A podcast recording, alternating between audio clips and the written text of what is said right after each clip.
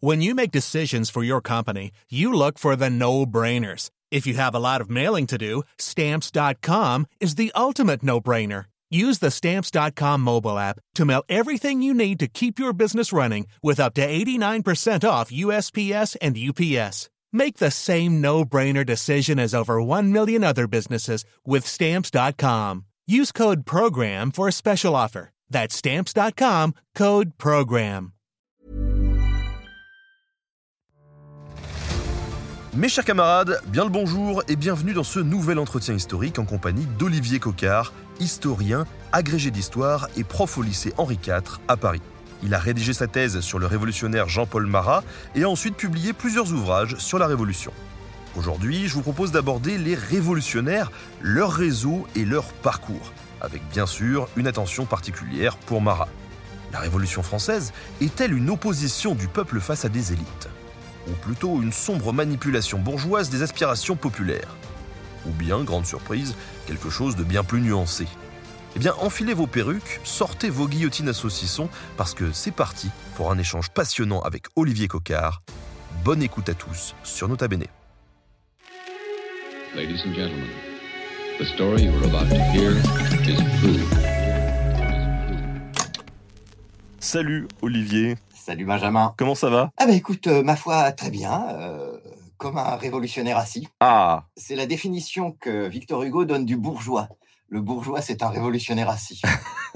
Je trouve que c'est très beau. explique-nous un petit peu, donc tu es spécialiste de Marat, de la Révolution française. Comment t'en es arrivé à, à travailler sur la Révolution un petit peu avant qu'on se lance dans le vif du sujet? Alors, outre le fait que j'ai eu la chance d'avoir des parents euh, communistes, donc j'ai un peu baigné dans une atmosphère euh, favorable à la Révolution, euh, mon entrée dans l'histoire révolutionnaire est le fruit d'un pur hasard. Ronald Reagan n'a pas voulu que j'aille aux États-Unis en 1984 faire ma maîtrise sur euh, la démographie aux États-Unis. Ah, le salaud. Et donc, au dernier moment, j'ai été obligé de me trouver un sujet à la ramasse. Il se trouve que Michel Vauvel embauchait des jeunes maîtrisards pour préparer le bicentenaire et que euh, je lui ai dit, ben moi, je veux bien travailler sur la correspondance chez Marat parce que j'avais lu dans un bouquin que personne ne l'avait fait. Et il m'a dit, mais c'est une excellente idée, allons-y gaiement. Et euh, j'ai mis le doigt dans l'engrenage, la pente fatale. Je suis devenu euh, chercheur pendant quelques années sur la Révolution française. Dès le début, ça t'a captivé ou parce que toi, à la base, tu étais plutôt histoire euh, de quelle période quand t'as commencé? Non, j'ai toujours, alors j'ai toujours adoré l'histoire moderne parce que moi j'ai été fasciné par l'histoire euh, avec Michel Zévaco, Alexandre Dumas, Paul Féval, euh, fallait que ça pète, euh, qu'il y ait des belles robes, des combats d'épée, des duels faramineux. Mais la Révolution française coche une partie de ces cases-là. hein. Il y a quand même euh, beaucoup beaucoup d'actions, on peut pas dire qu'il se passe euh, rien. Euh, et par ailleurs, ça m'intéressait, dès que j'ai acquis une conscience politique, j'ai été intéressé par le fait que des hommes avaient concrètement mis leur vie en jeu pour un certain nombre d'idéaux dans lesquels ils croyaient. Et ils, savaient très bien, dès 1790, c'est assez clair, qu'ils jouent leur tête. Et ils y vont. Alors, certains sont d'épouvantables monarchistes, d'autres sont des révolutionnaires sanguinaires, mais en tout cas, euh, cet aspect de l'intensité de l'action politique est d'abord ce qui, euh, ce qui m'a retenu et ce qui, en particulier, m'a permis de, de m'intéresser de très très près à ce que faisait Marat. Puis ensuite, je me suis rendu compte que ce bon Marat, il avait vécu 5 ans en révolution et donc 45 ans avant. Et que c'était très important et du coup, je suis devenu... euh, euh, je me suis très, très intéressé de très près à l'histoire des sciences au XVIIIe siècle et à l'histoire de ce que sont les Lumières. Alors, on avait déjà euh, euh, reçu Jean-Clément Martin, que, tu connais ici sur cette chaîne Twitch, qui avait donné lieu à un entretien particulièrement intéressant. Je vais poser une question que je vais te poser aussi. Est-ce que c'est pas compliqué de travailler justement sur la Révolution avec tous les travaux qu'il y a pu avoir, avec tous les historiens qui s'y sont intéressés Est-ce que c'est pas trop compliqué d'avoir un angle un peu original justement quand on se lance dans ce grand bain qui est aussi un, grand champ de bataille euh, historiographique? Alors, euh, c'est un peu comme de demander à un physicien si c'est pas trop compliqué de se plonger dans la physique quantique parce qu'il y a beaucoup de gens qui en ont fait. C'est-à-dire qu'on se trouve en présence d'un matériel, euh, de, sources et d'archives qui est euh, assez large, assez étendu et dans l'ensemble pas mal connu, sauf que on découvre toujours des choses nouvelles. Sur un personnage aussi connu que Marat, en quelques années, j'avais amassé une documentation relativement méconnue, voire totalement inconnue, assez, facilement. Donc, euh, euh, d'une part, on a le matériel initial qui est très important, mais d'autre part, le chercheur, eh ben, parfois, il trouve.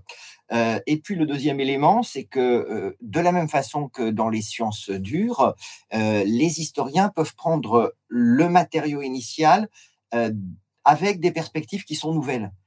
Qui sont nouvelles parce qu'on est en 2020 et plus en 1980, parce que on est habillé comme ci et plus comme ça, pour plein de raisons. C'est-à-dire que le même matériau peut donner lieu à des lectures qui seront historiennes tout en étant différentes et parfois même euh, antagoniques. Avant de passer à, au Marat des villes, Marat des champs, on va peut-être faire un bref récap de ce qu'est la révolution pour les, gens qui nous écoutent, histoire qu'on puisse euh, resituer un petit peu toute l'action dans laquelle on va dérouler cet entretien de, deux heures. Donc, euh, la première chose, c'est que la Révolution française, elle a été euh, vécue. C'est n'est pas seulement une reconstruction euh, comme les temps modernes euh, ou comme la guerre de Cent Ans. les gens, les contemporains, savent qu'ils vivent une révolution. C'est pour ça qu'il y a des journaux qui s'appellent les Révolutions de Paris. Et ça, c'est très important. Ça commence en 89 et ça se termine en 1799. Pendant dix ans, les contemporains se sont dit ah, on vit quand même une période certes un peu chaude, mais euh, qui est une période pas comme les autres, une période de révolution. Premier point. Deuxièmement, c'est une période de révolution parce qu'en effet, parmi les formes euh, d'action politique, euh, un certain nombre de formes nouvelles sont arrivées, avec en particulier, on en reparlera bien sûr, le rôle de la presse. et puis, c'est le moment aussi où on s'est rendu compte de ce que l'action parlementaire pouvait avoir d'efficacité. Et puis, c'est un moment où on s'est interrogé et où on a remis en cause tous les fondements de la société. Donc, c'est une révolution parce qu'elle change radicalement la politique dans tous ses aspects, à la fois dans les façons de la faire et dans sa construction et dans la, construction.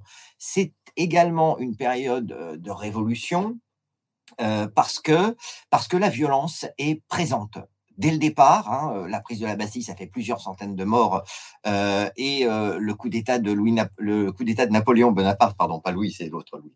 le coup d'État de Napoléon Bonaparte a également fait plusieurs centaines de morts. Hein, il, y a, il, y a, des résistances, donc on est encadré par une, une, violence qui est une violence interne. Autrement dit, il y a des guerres et des guerres civiles. Tu as eu Jean-Clément Martin qui t'a parlé évidemment des, Vendéens. et puis, c'est une violence externe puisque euh, cette France révolutionnée a été confrontée à la quasi-totalité de l'Europe, dont elle est sortie, euh, euh, sinon victorieuse, du moins existante, ce qui, était, ce qui n'était au départ pas, pas gagné du tout, du tout, du tout. Hein. Donc, on, a cet aspect de la violence. Et puis, le dernier aspect, la dernière chose que je voudrais souligner, c'est que c'est une révolution dans les comportement, dans les habitudes, dans le rapport aux autres. Alors, de façon très simple, euh, à partir de 1789, tous les hommes naissent et demeurent libres et égaux en droit. Euh, ça n'est pas que du pipeau. C'en est, mais ça n'est pas que du pipeau. C'est-à-dire que les acteurs révolutionnaires, euh, les, ce qu'on appelle traditionnellement, même si c'est compliqué, les gens du peuple, ont un moment, à un moment donné pu intervenir en politique à très haut niveau et pu imposer euh, par la force, mais également par des pétitions, mais également euh, par le moyen de la, législation, euh, ils ont pu imposer des revendications ou au moins des, préoccupations à ceux qui représentaient ou qui exerçaient l'espoir politique. Donc les, rapports sociaux ont été transformés, des millions de Français ont accédé à la propriété de la terre ça aussi, euh, avant, ils étaient locataires de terres que leur laissait un seigneur, que leur louait un seigneur. Après, ils sont alors soit locataires de terre d'un propriétaire nouveau, soit effectivement propriétaires d'un bout de leur terre. Et ça, en particulier pour comprendre euh, ce qui se passe après, pour comprendre le 19e siècle, euh, c'est capital.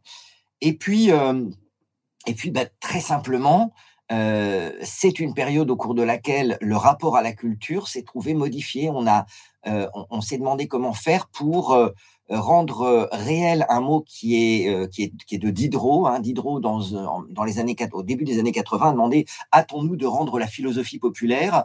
Eh bien, tout cet effort qui est fait autour des médias nouveaux, des journaux, etc., a permis à une très large partie de la population, quand bien même elle ne savait pas lire, euh, d'accéder à la connaissance politique. Et euh, on a une vraie invention de la citoyenneté, une vraie invention de la citoyenneté, pas seulement théorique, mais pratique, qui a eu lieu durant, euh, durant ces dix années. Et ensuite, eh ben, c'est impossible de s'en débarrasser. La restauration a fait tout ce qu'elle a pu. Elle n'y est pas parvenue. les Français ont continué à vouloir faire de la politique. Et alors justement, cette, engouement du peuple pour la politique Est-ce qu'il était là dès le départ? C'est vrai que quand on fait un focus rapide, si on traîne sur Internet et qu'on tape euh, Révolution 1789, on a euh, plein d'interprétations qui sont possibles. Et parmi ces interprétations, il peut y avoir, euh, oui, la Révolution, c'est d'abord le peuple. mais c'est qui qui a fait la Révolution, justement? C'est une société tout entière. C'est pour ça que c'est une vraie révolution. C'est parce que euh, vous avez, euh, euh, alors le, célèbre, les célèbres États généraux qui sont qui sont réunis en mai 1789 rassemblent des élus qui sont dont aucun d'entre eux n'est issu du peuple. Hein. la tradition veut qu'il y a un type qui s'appelle le, le, père Gérard, qui est le paysan des 1100 députés de l'Assemblée nationale constituante. Euh, en fait, euh, c'est un énorme paysan, c'est un très gros propriétaire. Et euh, les représentations folkloriques qui en sont faites après n'ont pas de rapport avec la réalité. Donc, c'est une assemblée de ce qu'on peut appeler des bourgeois. Mais ils ont été élus à la suite d'une participation massive de toute la population dans tous les villages, dans toutes les paroisses, dans tous les quartiers euh, de France euh, par l'intermédiaire des assemblées de paroisses, par l'intermédiaire des assemblées euh, de districts qui ont justement préparé ces élections, qui ont rédigé les célèbres cahiers de doléances. Et ces, ces acteurs qui font euh, la nuit du 4 août, qui font la déclaration. Euh, ils sont les représentants de ce qu'on peut appeler une volonté du peuple. Euh, Mirabeau n'a pas dit que des trucs intelligents, mais quand il dit ce qui d'ailleurs, enfin, quand, il, quand on lui attribue la célèbre parole "Nous sommes ici par la volonté du peuple et nous n'en sortirons que par la force des baïonnettes", il dit quelque chose de, de vrai. C'est-à-dire qu'effectivement, les députés même s'ils ne sont pas le peuple, sont les représentants d'une population qui s'est incontestablement, ça c'est très clair, mobilisée. Comme toujours, euh, avec euh, les complexités de la mobilité, hein, parce que quand les types de 120 kg parlent aux types de 60 kg, ceux-ci les écoutent, euh, selon la célèbre formule de Michel Audiard. Mais on, a une participation qui est une participation de toute la société. Et inversement, si les élus souhaite transformer euh, le pouvoir, c'est parce que euh, depuis plusieurs décennies, la mise en cause de ce pouvoir est présente dans leurs préoccupations, dans les discussions du temps des Lumières. attention, pas les discussions des Lumières, mais les discussions du temps des Lumières, ce qui n'est pas tout à fait la même chose. Oui, on va y revenir. Justement, ces élus, qui sont-ils réellement? On a dit en gros bourgeois, euh, mais concrètement, c'est qui ces types-là? Alors, euh, on a déjà, euh, aux États généraux, il y a, pour, les, chiffres sont très gros, hein, dans le détail, c'est plus, mais bref, on a 500 élus du tiers-État, 250 élus de la noblesse, 250 élus du clergé, qui représentent les trois États traditionnels de ce qu'on appelle dès 1789 l'Ancien Régime. Les élus du tiers-État, sont pour une grande partie d'entre eux des juristes. Pas que, mais beaucoup sont des avocats, des parlementaires, euh, euh, ce sont pour beaucoup d'entre eux des hommes de loi, ce qui fait que l'activité législatrice de l'Assemblée nationale constituante, hein, qui, est, euh, qui, est, la transformation de ces États généraux, s'est faite dans d'excellentes conditions. C'est des gens qui connaissent le taf. Alors, il n'y a bien sûr pas que des hommes de loi. Parmi les députés du tiers, il y a un certain nombre de nobles qui, euh, avait envie que ça change. L'exemple archétypal, pardon, c'est bien sûr Mirabeau, qui est euh, un noble de provençal, euh, qui est un provençal appartenant à ce qu'on appelle au clan des philosophes, hein, un type qui est qui trouve que le progrès c'est bien, que la justice c'est mieux, mais qu'il faut pas forcément faire voter les pauvres parce que les pauvres ils sont un peu bêtes. Enfin bon, tout ça est toujours très compliqué. Donc il y a des nobles, il y a un certain nombre d'ecclésiastiques qui sont là pour les mêmes raisons que les nobles, et et puis il y a des savants euh, bah Parce qu'ils savent des trucs. Tout simplement parce que depuis très longtemps, ils s'intéressent à ce qui se dit et s'écrit. L'exemple le plus connu, c'est Jean-Sylvain Bailly. C'est le type qui fait prêter le serment du jeu de paume hein, dans la célèbre image de David, hein, le serment du jeu de paume, euh, le monsieur qui est euh, bras en l'air et qui tourne curieusement le dos à l'ensemble des députés, euh, bah, c'est Jean-Sylvain Bailly et il est astronome, il, il est à l'Académie des sciences. on a donc un, panel assez large de ce qu'on pourrait appeler les élites françaises. Ça, c'est pour le tiers-État. Euh, pour le clergé, bah, vous avez des archevêques, des évêques, des, dignitaires du haut clergé. Et puis euh, pour euh, le, la noblesse, et puis bien sûr il y, il y a des membres du bas clergé. L'un des plus célèbres, c'est l'abbé Grégoire, Hein, qui, est qui est devenu, qui est entré au Panthéon récemment, enfin qui est un très beau personnage. Euh, et, euh, et puis vous avez la noblesse, dans laquelle, de la même façon, vous avez des, petits nobles un peu crottés euh, qui ont qui, avaient au début de la Révolution un tout petit fief de rien et donc qui se sont fait élire. Et puis il y a de très très grands nobles comme des Préméniles, un certain nombre de grands noms qui reviennent. Donc voilà qui sont concrètement ces gens-là. Ils se connaissent ils fréquentent les mêmes endroits depuis très longtemps.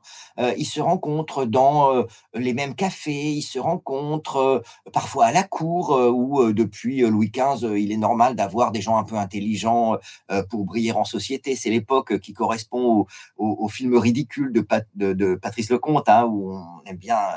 et ils se rencontrent dans les, ce qu'on appelle les loges maçonniques, hein, donc dans, dans des sociabilités où justement on essaye d'oublier qu'il y a le clergé, la noblesse et le tiers-état, et où on essaye d'instaurer de nouveaux ordres de parole. Autrement dit, ils parlent tous la même langue. Beaucoup d'entre eux se connaissent et ils ont l'habitude de fréquenter les mêmes, ce que les historiens appellent les mêmes réseaux de sociabilité. Justement, c'est peut-être un, moyen de débunker un peu quelques théories fumeuses, mais justement, euh, quand on parle des maçons, est-ce que tu peux nous expliquer en gros le principe de ces clubs maçonniques ou des francs-maçons? Parce que là, rapidement, sur Internet, on trouve tout un tas de théories euh, sur les, francs-maçons qui ont déclenché la, révolution, et tout ça est amalgamé avec plein d'autres choses. Les, francs-maçons, on les reconnaît, hein, ils ont des grandes dents, ils ont le teint tout pâle, euh, et en général, ils se déplacent exclusivement la nuit. Non, alors très sérieusement, euh, la maçonnerie, elle existe. C'est un système de rassemblement des élites. Hein, on va dire que c'est un système de, rassemblement des élites, inspiré de sociabilités ouvrières. C'est au départ, c'est les premiers à avoir créé ça, c'est des maçons qui avaient envie de se rencontrer pour boire un coup euh, et puis parler boulot ensemble. Euh, et, les, et, les élites ont trouvé que c'était intéressant. Et au cours du XVIIe en Angleterre, puis du XVIIIe siècle en France, euh, ces groupes maçonniques se sont institutionnalisés, sont entrés en correspondance les uns les autres. Donc, pour être maçon, il faut être parrainé, c'est encore le cas aujourd'hui, euh, et il faut passer un certain nombre de rites initiatiques qui sont indépendants de la catégorie sociale à laquelle on appartient, c'est-à-dire que ces rites sont les mêmes que vous soyez euh, euh, noble, ecclésiastique euh, ou, bourgeois, ce sont les mêmes. Et une fois qu'on a passé ces rites initiatiques, eh bien, au cours des tenues qui sont les réunions des loges maçonniques, hein, au cours des tenues, eh ben, on, on, peut parler de façon égale et parler de sujets qui peuvent être très variés. Il y a des loges qui s'intéressent à la science, il y a des loges qui s'intéressent beaucoup à la politique, il y a des loges qui s'intéressent à la société, à la littérature, euh, j'en passe et des meilleurs. Et ces loges, elles se sont euh, associées les unes aux autres dans des réseaux hein, euh, qui peuvent être des réseaux à l'échelle européenne. Parce que cette Europe dont, dont je parle, c'est une Europe qui parle français. À l'époque, le français, c'est ce qu'on appellerait aujourd'hui la langue véhiculaire, hein, dans, toutes les cours d'Europe, jusque dans les années 1780-90, il est normal de parler français et parfois un excellent français. Et donc, euh, le français est l'un des véhicules de cette sociabilité, les loges maçonniques étant des endroits où ils peuvent se retrouver. Euh, quelqu'un comme celui dont on va beaucoup parler, là, euh, Jean-Paul Marat, il est maçon, évidemment, parce que ça, c'est un. Alors, j'ai l'habitude de faire des analogies qui sont euh, absurdes, scandaleuses. Mais fais-toi plaisir. Il est aussi utile d'être maçon dans l'Europe des Lumières que d'être communiste dans l'Union soviétique de Brejnev. Ça, ça ne correspond pas à un engagement particulièrement intense, euh, pas forcément en tout cas. Euh, ça ne correspond pas à un choix politique particulièrement déterminé, mais c'est the place to be si on veut avoir des chances de rencontrer les gens. Alors, on, peut devenir célèbre sans être communiste et sans être maçon, euh, mais ça aide. Voilà, c'est une façon de rencontrer les gens. Il y en a d'autres, hein, euh, les salons, les cafés, les revues littéraires. il y a toute une série d'espaces où on peut rencontrer des gens. Mais la maçonnerie en fait partie. Et donc, ça constitue ce qu'on pourrait appeler un, un fonds culturel commun? Exactement. vraiment, ils sont tous d'accord pour parler la même langue, pour utiliser les mêmes références, les mêmes métaphores. Euh, euh, voilà, ils connaissent tous Tacite et euh, plutôt très bien Tacite et plutôt pas trop mal la Bible. Est-ce que tu dirais que du coup, le fait d'appartenir à ce même fond commun culturel, on va dire dans lequel ils ont, ils ont tous baigné, les a encouragés à transiter vers cet état révolutionnaire en fait? Ils se sont ambiancés ou pas? Il y a exactement de cela. C'est-à-dire que euh, au mois d'août 1789, au tout début du mois d'août 1789, euh, tous ces gens qui, pour beaucoup d'entre eux, euh, d'une façon ou d'une autre, sont seigneurs. Hein. On peut être seigneur sans être noble. Donc, il y a pas mal de bourgeois qui sont également de très grands seigneurs. ils ont entendu parler d'un truc qui fait du bruit à l'époque, qui s'appelle la Grande Peur. En gros, sur une superficie très importante du territoire, un sixième du territoire français à peu près, les châteaux crament. Parce que euh, les paysans, comme ceux de Camelot, crient révolte. Et euh, ils vont dans les châteaux, ils font cramer les châteaux, ils font cramer des objets symboliques, ils font cramer les contrats féodaux, donc euh, les, papiers, ce qu'on appelle les terriers, tout ça. Et donc, à l'Assemblée nationale, on se dit, oups, nous avons un souci. Et donc, une partie de ceux qui pensent que euh, contrairement à la stratégie de Léo Dagan, roi de Carmélide, on ne peut pas tous les cramer. Euh, une partie se disent on va, quand même essayer de faire quelque chose euh, pour, pour leur montrer qu'on les entend, c'est petit. Et donc, dans un cadre particulier qui est justement un bistrot de Versailles, hein, puisque l'Assemblée, pardon, le, les États généraux se réunissent à Versailles, et donc à côté, il y a un café dans lequel se rassemblent des députés bah, qui, euh, qui se sont rencontrés sur des thématiques du genre le peuple sait bien, euh, on aime Rousseau, euh, tout ça, et ils discutent entre eux dans le cadre d'un bistrot. Vraiment, enfin, dans le d'un café, c'est un pot entre. Et de, ce, de, de, de, cette, de ces premières réunions du début août, naît l'idée que on va quand même essayer de faire un truc du côté des privilèges et des droits féodaux.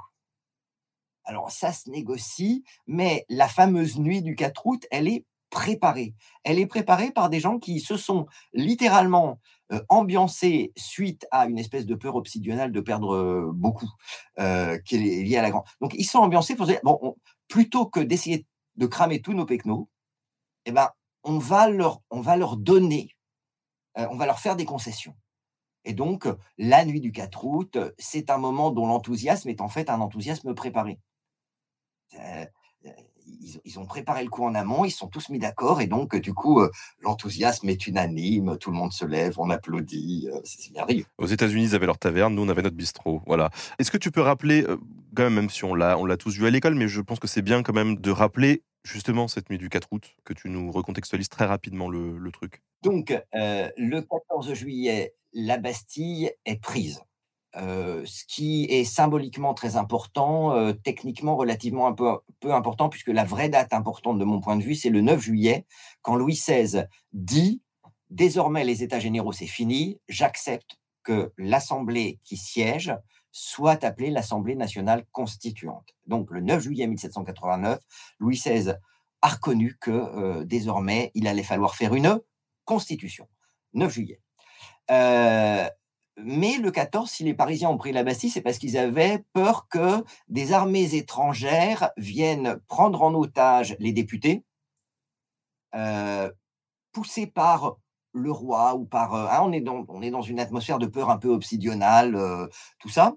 et donc, cette peur que les, qui, qui s'est traduite par la prise de la Bastille pour les Parisiens, elle se transmet très rapidement, parce que la, la, circulation de l'information est très rapide, elle se transmet très rapidement et elle se transmet aux campagnes, où là, pendant 15 jours, ça, ça éclate de tous les côtés. Alors parfois, les gens ont peur qu'il y ait des brigands, parfois ils ont peur qu'il y ait des Allemands, parfois, enfin, vous avez, il y a toute une série de, de, rumeurs qui circulent, mais qui mobilisent par dizaines de milliers les paysans, qui du coup, s'apercevant qu'il n'y a ni brigands, ni loups-garous, ni, bon bah du coup on va péter les châteaux. C'est aussi simple que ça. donc ça, leur permet de, d'exprimer ou d'exprimer très clairement cette colère qu'ils ont. Et c'est dans ce contexte que a, réuni, a lieu cette réunion des, des gens du, de ce qu'on appelle assez rapidement le club breton, donc euh, dans bistrot à Versailles. Hein, j'ai Valory, je crois, un truc comme ça. Je me souviens plus du nom exact. Excuse-moi, j'ai pas. Euh, euh, et, et, que se tient cette nuit du 4 août. Alors la nuit du 4 août.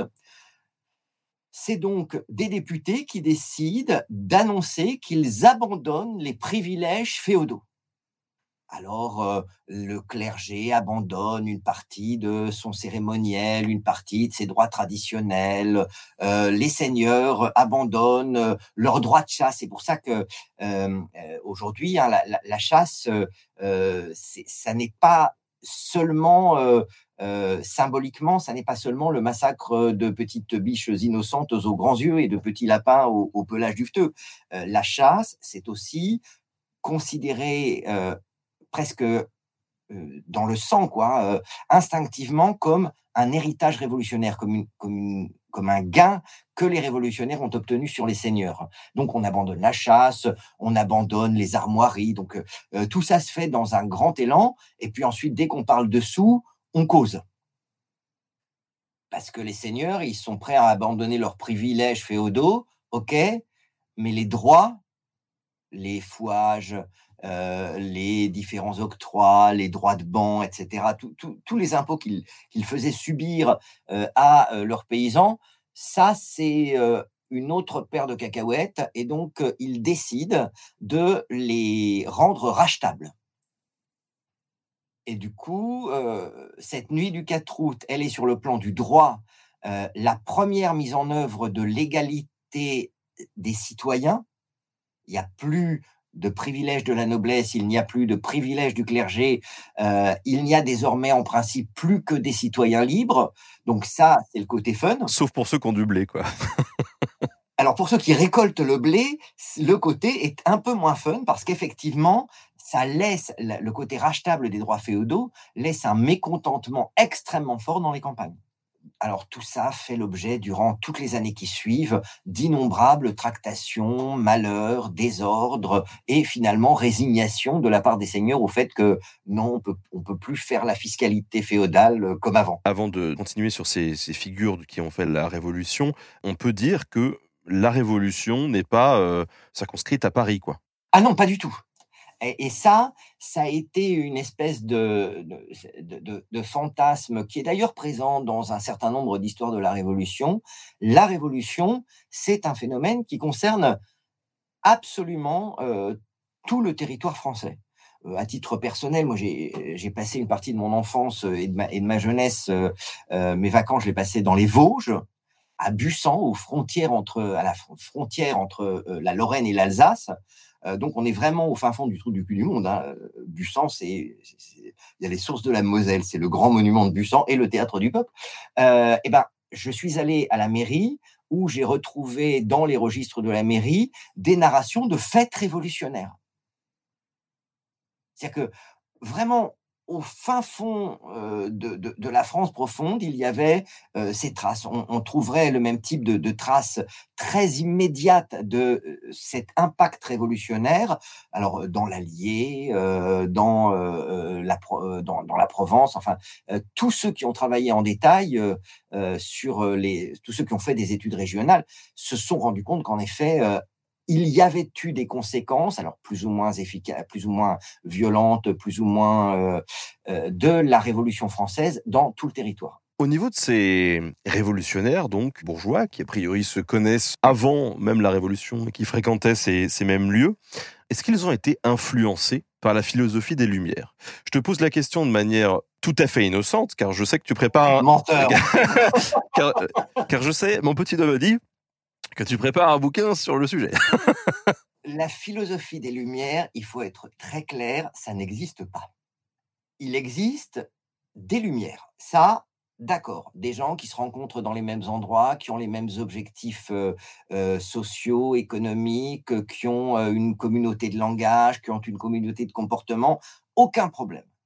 Mais des gens que l'on classerait volontiers à, alors pour utiliser nos catégories, à l'extrême droite de l'échiquier, comme Joseph de Maistre, comme Louis de Bonald, comme Antoine de Rivarol, etc., comme Chamfort, sont des hommes des Lumières. Ils appartiennent au même réseau sociabilité, ils, ils connaissent ceux qu'ils détestent et euh, dont on a dit que c'était eux les Lumières, les héritiers de Rousseau, Voltaire, Montesquieu, Diderot, hein, donc le, les, quatre Dalton euh, du, temps des Lumières.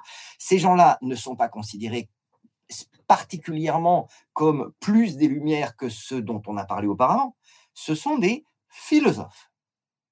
Et les philosophes constituent un parti, alors qui, lui, est un parti qui promeut l'idéologie du progrès avec laquelle un certain nombre de, penseurs de l'époque ne sont pas en accord, qui promeut euh, l'idéologie de l'individu, avec laquelle un certain nombre de penseurs, qui sont aussi des penseurs des Lumières, ne sont pas d'accord.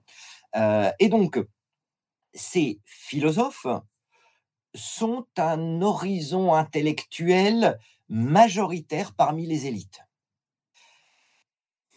Euh, on, on, me pardonnera une nouvelle analogie à la con. Hein, donc, c'est un peu comme aujourd'hui, les élites, un certain nombre d'élites peuvent se reconnaître dans la dans, l'idée, dans la pensée du journal Le Monde ou Télérama. C'est un peu flou, progressiste, bien, bien écrit et ça a un certain nombre de références. Alors aujourd'hui, ça serait, je sais pas, Edgar Morin ou Stéphane Hessel. à l'époque, c'était effectivement l'horizon Rousseau, mythifié. L'horizon Montesquieu, très bien compris, très bien appris. Ça, ce sont des horizons dans lesquels se reconnaissent une grande partie des députés. Mais ce ne sont pas, ce sont des horizons, des lumières parmi d'autres horizons.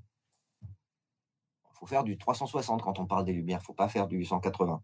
Oui, c'est ça, parce que c'est vrai que dans l'inconscient collectif, ça représente un courant, quoi. et, pas du tout, non, non. Mais ça, c'est la faute à Kant. Hein. Pourquoi? En 1782, il a publié un, article dans une obscure revue, non, il faut jamais dire une, dans une grande revue allemande. cet article s'intitule, je traduis en français, hein, c'est Qu'est-ce que les Lumières? Donc il répond à une question, c'est en trois pages, et en gros, les Lumières, ça éclaire le monde, ça porte le progrès, et c'est gentil. Pour je, caricature toujours. Euh, c'est d'une part parce que je n'aime pas Kant et d'autre part parce que c'est plus commode. Euh, euh, le, poids de Kant dans nos constructions philosophiques, dans nos constructions politiques, pour d'excellentes raisons par ailleurs, a été surdéterminant au 19e et au 20e siècle. Et cette image, qui est l'image kantienne des Lumières, d'ailleurs élaborée très tard, 1782 hein, quand même, on est vraiment très très tard, cette image, est devenue l'image dominante qui a permis de gommer euh, ce qu'on pourrait appeler euh, euh, les aspects un peu, un peu pas globe des Lumières. c'est-à-dire bah, le fait que parmi les hommes des Lumières, il y avait des réacs finis, il y avait des guillotineurs, il y avait des traîtres à la patrie, tous ces gens-là parlant la même langue. Et, donc, l'idée que les Lumières, c'est le progrès, qui est l'idée qui, domine encore aujourd'hui, c'est une idée qui ne correspond pas à la façon dont les Lumières ont effectivement fonctionné. Parce que les gens des Lumières disent, moi, je suis très, très content d'être des Lumières. Et le bouquin dont tu parles, je, suis en train de mener une réflexion pour savoir à quel moment les gens ont cessé de dire, euh, moi, je suis un homme des Lumières et c'est trop cool, pour dire, euh, je m'inspire des hommes des Lumières. Pour que les, euh, à quel moment les gens des Lumières sont devenus des, des références, alors pour le coup lumineuses, du passé, au lieu d'être une, ce qu'on appelle une assomption du présent fait qu'ils assument le présent. Mais alors, du coup, quelqu'un pose la question c'est quoi la lumière si ce n'est un ensemble comme ça de, plusieurs mouvements? Alors, pour les contemporains de l'époque, c'est vraiment. Alors, euh, de mon point de vue, mais je ne suis quand même pas complètement tout seul, hein, euh, disons que je, je pense avec beaucoup d'autres historiens et sociologues que la lumière, c'est une, les lumières sont une forme de société, c'est une façon de faire société. On parle la même langue, on va dans des académies, on participe à des salons, on participe éventuellement à des loges maçonniques, on fréquente les mêmes villes, euh, on aime le même type de, de décorum, euh, euh, y compris de décorum visuel. on a les mêmes références intellectuelles, politiques, économiques, même si on n'est pas d'accord avec ces références. Hein, euh, voilà, euh, c'est une certaine façon d'être en société au temps des élites. Oui, donc euh, finalement, ceux mmh, qui vont faire la révolution sont complètement dans la continuité, quoi. Absolument. Mais on le disait tout à l'heure, hein, Marat, il a 45 ans. C'est pas exactement un perdreau de l'année, même si pour moi c'est un gamin. mais il, arrive à, il, il arrive à la révolution, il le dit avec des idées toutes faites, mais ça n'est pas seulement du mensonge. C'est un petit peu du mensonge, mais c'est pas seulement du mensonge. Alors, du coup, dans ces groupes, on a dit, ça y est, on a identifié qui ils étaient. Mais il y a une question qui peut se poser aussi, c'est qu'ils ne sont pas. Dans leur immense majorité, ils sont peu arrivistes. Euh, c'est pas des énarques dans longue. J'ai l'impression qu'ils y croient vraiment. Donc, euh, ce sont des gens qui, quelle que soit euh, la nature de leur croyance, hein, euh, mais ils ont décidé de faire que leur vie soit utile à une cause à laquelle ils sont attachés. Donc, ils, ils ne sont pas des politiciens au sens le plus, le plus négatif du terme. Ça, c'est une première chose. Deuxièmement, dans leur immense majorité, ces hommes politiques dont nous parlons, là on parle des élus, ne sont pas des gens du peuple. Autrement dit, euh, le contact avec les réalités de la population, avec les réalités démographiques, il y a beaucoup d'enfants qui meurent, avec euh, les réalités euh, de la famine. Hein, à titre personnel, moi, je n'ai jamais eu faim. Et c'est donc une grande difficulté pour moi de savoir ce qu'ont pu ressentir les gens qui en octobre, les, hommes et les femmes qui en octobre 89 vont à Versailles tenaillés par la faim. Euh, euh, cette, euh, cette fracture avec l'immense majorité de la population, cette fracture-là, elle fait qu'il y a toujours entre le peuple et ses élites, quel que soit l'engagement et la sincérité de ces élites, une certaine forme de d'incompréhension. Alors, il y a euh, des il y a des gens qui font le lien. Il y a des gens qui font le lien. Euh, euh, le bah, Marat a tenté de faire le lien à plusieurs reprises. Danton a pu à un moment donné faire le lien au début de la Révolution pour, pour évoquer des, des personnalités célèbres.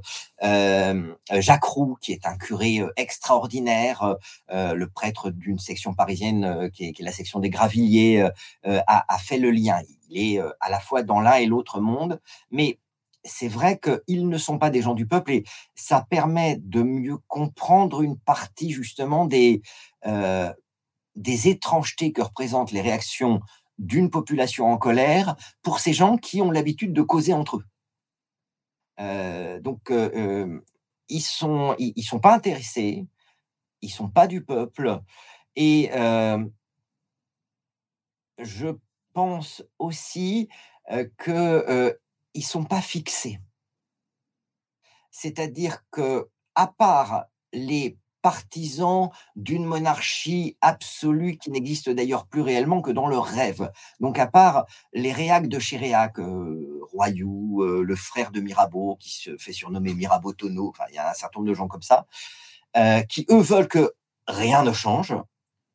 La quasi-totalité des révolutionnaires s'est rendu compte qu'il fallait adapter son discours une formule très belle de l'abbé Sieyès, hein, euh, celui qui au début de la Révolution fait le célèbre pamphlet Qu'est-ce que le tiers-État? Euh, euh, Rien, tout, qu'a-t-il été dans l'ordre de la nation jusqu'à présent Rien, qu'aspire-t-il à, devenir Quelque chose. Donc, eh ben, Sieyès, à la fin de la Révolution, il dit, on lui demande, mais qu'est-ce que vous avez fait pendant la Révolution? Il a répondu, j'ai vécu.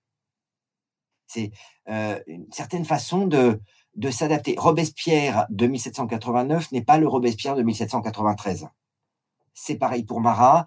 Euh, Mirabeau de 1789 n'est pas le même que celui qui meurt en avril 1791. On peut multiplier les exemples. Donc il y a cette adaptabilité, euh, euh, cette adaptabilité très profonde d'un personnel qui est confronté à une situation, on l'a dit, hein, dont il sait qu'elle est révolutionnaire. Et donc, effectivement, dans ces groupes, bon, je le dis, ça peut paraître euh, évident, mais bon, comme tu le disais, on est en 2022 maintenant, il euh, faut vivre avec son temps et donc poser ces questions-là. Il n'y avait pas de femmes ni de personnes de couleur. Alors, il y a plein de femmes, et là où il y a des personnes de couleur, euh, très très vite, elles comprennent qu'il se passe des trucs. Alors, il y a plein de femmes. nous avons la certitude que les femmes participent aux assemblées paroissiales. Alors parfois, euh, tout simplement parce qu'elles sont veuves et qu'elles sont donc les propriétaires euh, du bail euh, féodal dont elles disposent, parfois parce qu'elles ont le droit. Donc il y a des femmes, il y a des femmes qui n'ont pas le droit d'être élues, mais très rapidement, il y a des femmes qui existent on va dire, dans la sphère médiatique, pour utiliser une terminologie bien sûr euh, très très anachronique, mais euh, la plus inévitable, c'est Olympe de Gouges. On peut penser euh, à Madame Roland, hein, Manon, Manon Flippon dite Madame Roland. donc on a, on, a la participation des femmes qui, pour n'être pas officielle, n'en est pas moins réelle. quant aux populations noires, bah, à Saint-Domingue, ça, donc, c'est Saint-Domingue aujourd'hui, la République dominicaine, hein, Haïti. Cette île, elle est en ébullition depuis le début des années 1780, parce que assez curieusement, les esclaves trouvent, que c'est désagréable d'être esclaves. il y a des mouvements endémiques de révolte, et à partir de 1790-1791, ces mouvements deviennent une immense révolution qui embrase littéralement euh, ce qu'on appelle la perle des, Antilles, hein, Saint-Domingue, et qui, euh, dont la France ne peut se sortir euh, qu'en abolissant l'esclavage. Et donc en 93, les deux représentants de la France, alors ils sont partis représentants de la monarchie constitutionnelle, puis le temps qu'ils arrivent, ben, c'était devenu une république, mais peu importe, face à la réalité du rapport de force militaire, euh, ils sont obligés de d'accorder l'abolition de l'esclavage et de libérer les esclaves, et d'une façon euh, qui n'a rien à voir avec ce qui s'est passé en 48. Et donc, euh, si, si, lorsqu'ils sont présents, donc dans les colonies à, colonies à plantation, les Noirs jouent un rôle important. Et puis le plus célèbre, c'est évidemment Toussaint Louverture. Mais il y en a d'autres, hein, un type qui s'appelle Julien Raymond, euh, euh, qui est un métis euh, et qui est élu à l'Assemblée nationale constituante parce que c'est un libre de couleur. Et donc, il est, il est descendant, il est descendant très lointain d'esclaves, mais il s'est devenu un des plus grands propriétaires à Saint-Domingue et dans le Bordelais. Faisons un petit focus sur, sur Marat, justement, puisque c'est euh, là-dessus quand même que tu t'es spécialisé. Pourquoi avoir choisi de faire ta thèse sur Marat? Qu'est-ce qu'il a de particulier par rapport à, à d'autres figures connues comme Robespierre ou, Danton, même des moins connus Alors, euh, le premier point, c'est que euh, quand j'ai commencé mon travail de thèse, il n'y avait aucun travail universitaire sur Marat alors que ça restait un des trois personnages, un des trois quatre euh, euh, montagnards jacobins, euh, tyrans, etc., les plus connus. Mais rien d'universitaire n'avait été fait. Autrement dit, il y avait une niche. Et lorsque j'ai commencé ma thèse, on était en 1988. Tu la sens, la grosse opportunité du bicentenaire? Ah oui, oui, je, je sens aussi que tu as commencé quand, quand je suis né. Quel, gamin. Euh, donc, en effet, j'ai surfé sur la vague du bicentenaire. Donc, il y, a déjà eu un effet d'aubaine euh, très clair. Hein, euh, il n'y avait rien de fait à son sujet. Et puis, en plus, à l'époque, personne ne travaillait vraiment sur les biographies de façon universitaire. Hein, je fais partie de la première génération euh, avec euh, Pierre Cernat, avec Hervé Levers, avec euh, un tas d'autres, quelques autres historiens, à m'être dit que la biographie pouvait faire l'objet d'un travail, d'un travail universitaire. Et de ce point de vue-là, mon directeur de thèse, Michel Vauvel, a été remarquable. Enfin, je dirais, c'était, c'était, c'était bizarre à l'époque hein, de faire une thèse sur une biographie. Et puis ensuite, le personnage est improbable il est d'un bout à l'autre inattendu, surprenant, givré, contradictoire. il écrit extrêmement bien. il a un sens des médias qui ferait pâlir d'envie n'importe quel candidat à l'élection présidentielle, même quand le dit candidat prétend avoir des compétences télévisuelles particulières. c'est un, un caractère. Et, donc, ce qui a été très difficile, c'est évidemment de faire la balance entre l'empathie avec son sujet, parce que si on n'aime pas son sujet de thèse, faut tout de suite rentrer chez soi. Et, bah, à l'époque, hein, moi je l'ai fait en cinq ans et j'ai voilà, j'ai limité le truc. donc, il faut avoir de l'empathie avec son sujet, sans se laisser avoir par son sujet. Parce que Marat adore parler de Marat. Et en général, il en dit beaucoup de bien. Il aime beaucoup Marat. Marat. Euh, et une partie des biographies précédentes, hein, qui n'étaient pas des biographies universitaires, partait de l'idée que, bah, comme Marat parlait de Marat, c'était pas la peine de remettre en cause ce que disait Marat sur Marat. Et donc, euh, tout allait bien. Soit on décidait que euh, Marat était un affreux et donc on prenait tout ce qu'il disait comme vrai, mais comme montrant que c'était un affreux. Soit on disait que c'était un précurseur. Hein. Il y a une biographie de Marat qui a été publiée dans une collection qui s'appelait Les Précurseurs. Euh, et à ce moment-là, il était rose bonbon, rousseauiste, pré-romantique, Yukadi, Yukaida. Ce qui était très difficile, c'est que le personnage, on a incontestablement Enfin, moi, j'ai pas envie d'aller boire un café avec lui. J'ai probablement plutôt envie de lui flanquer des paires de baffes, mais je le trouve irrésistiblement euh, attachant, euh, euh, complexe, etc. Donc, il y a cette sympathie dont il faut faire la part, et d'autre part, il y a la nécessité de faire un travail du on va critiquer nos sources. Est-ce que tu peux nous présenter un petit peu le, personnage? En quoi c'est un exemple vraiment parfait du coup de ce que tu décrivais avant de cette période, euh, en tout cas d'inspiration des Lumières? Quel était son parcours peut-être euh, avant de devenir révolutionnaire? Donc, il est né en 43 en 1743, euh, et il naît dans une principauté qui dépend de la Prusse, mais qui est, dans la Suisse, qui est en Suisse actuelle. Donc en fait, il n'est pas suisse, hein, il, est, il est prussien d'origine.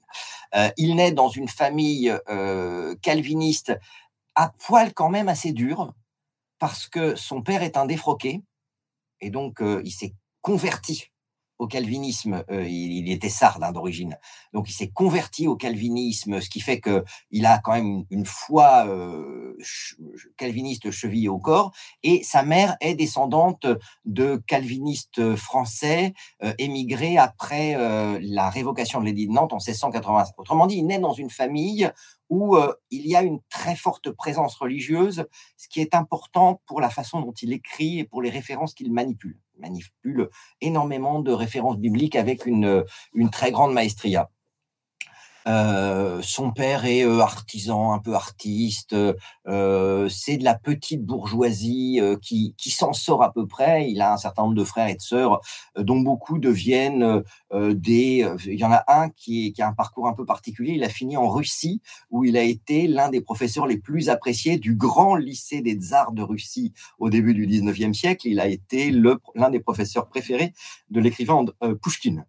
Donc, ça donne des euh, ça, donne des destinées assez particulières. Donc lui, il fait des études à, Neuchâtel et comme il faut bien gagner de l'argent, euh, ben, il est très rapidement, euh, à moins de 20 ans, il est envoyé comme précepteur dans une famille protestante de Bordeaux. Hein, c'est des réseaux qui jouent euh, comme ça, et ça c'est important, des réseaux.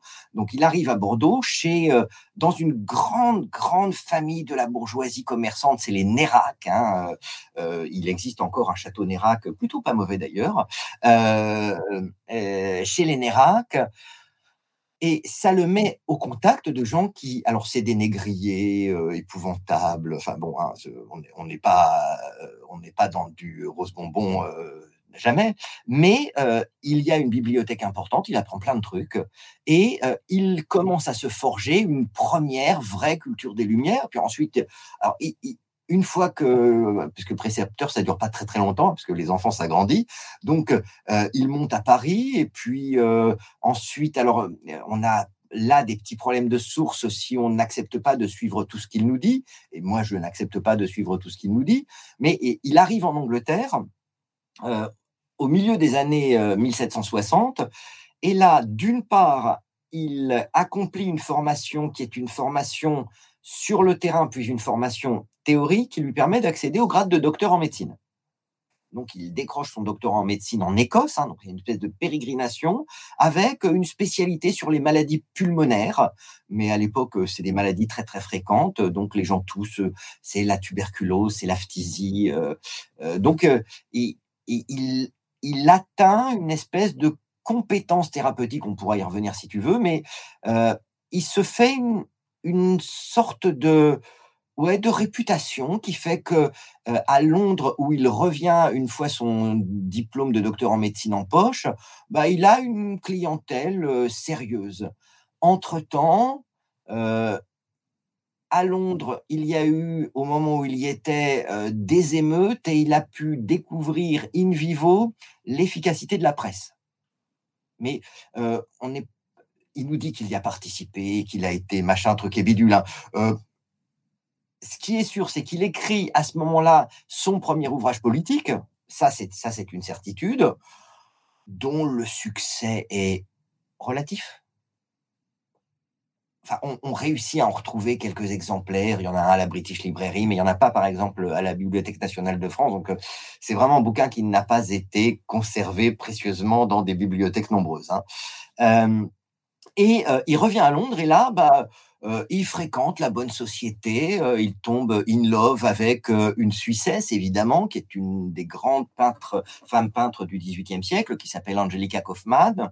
Donc là, il y a une love affair. Et puis, il, continue d'écrire à la fois sur la science, comment, comment, guérir la blénorragie, comment guérir des affections oculaires, et puis continue à avoir une espèce de réflexion philosophique dont la profondeur euh, ne rend admiratif que les admirateurs de Marat.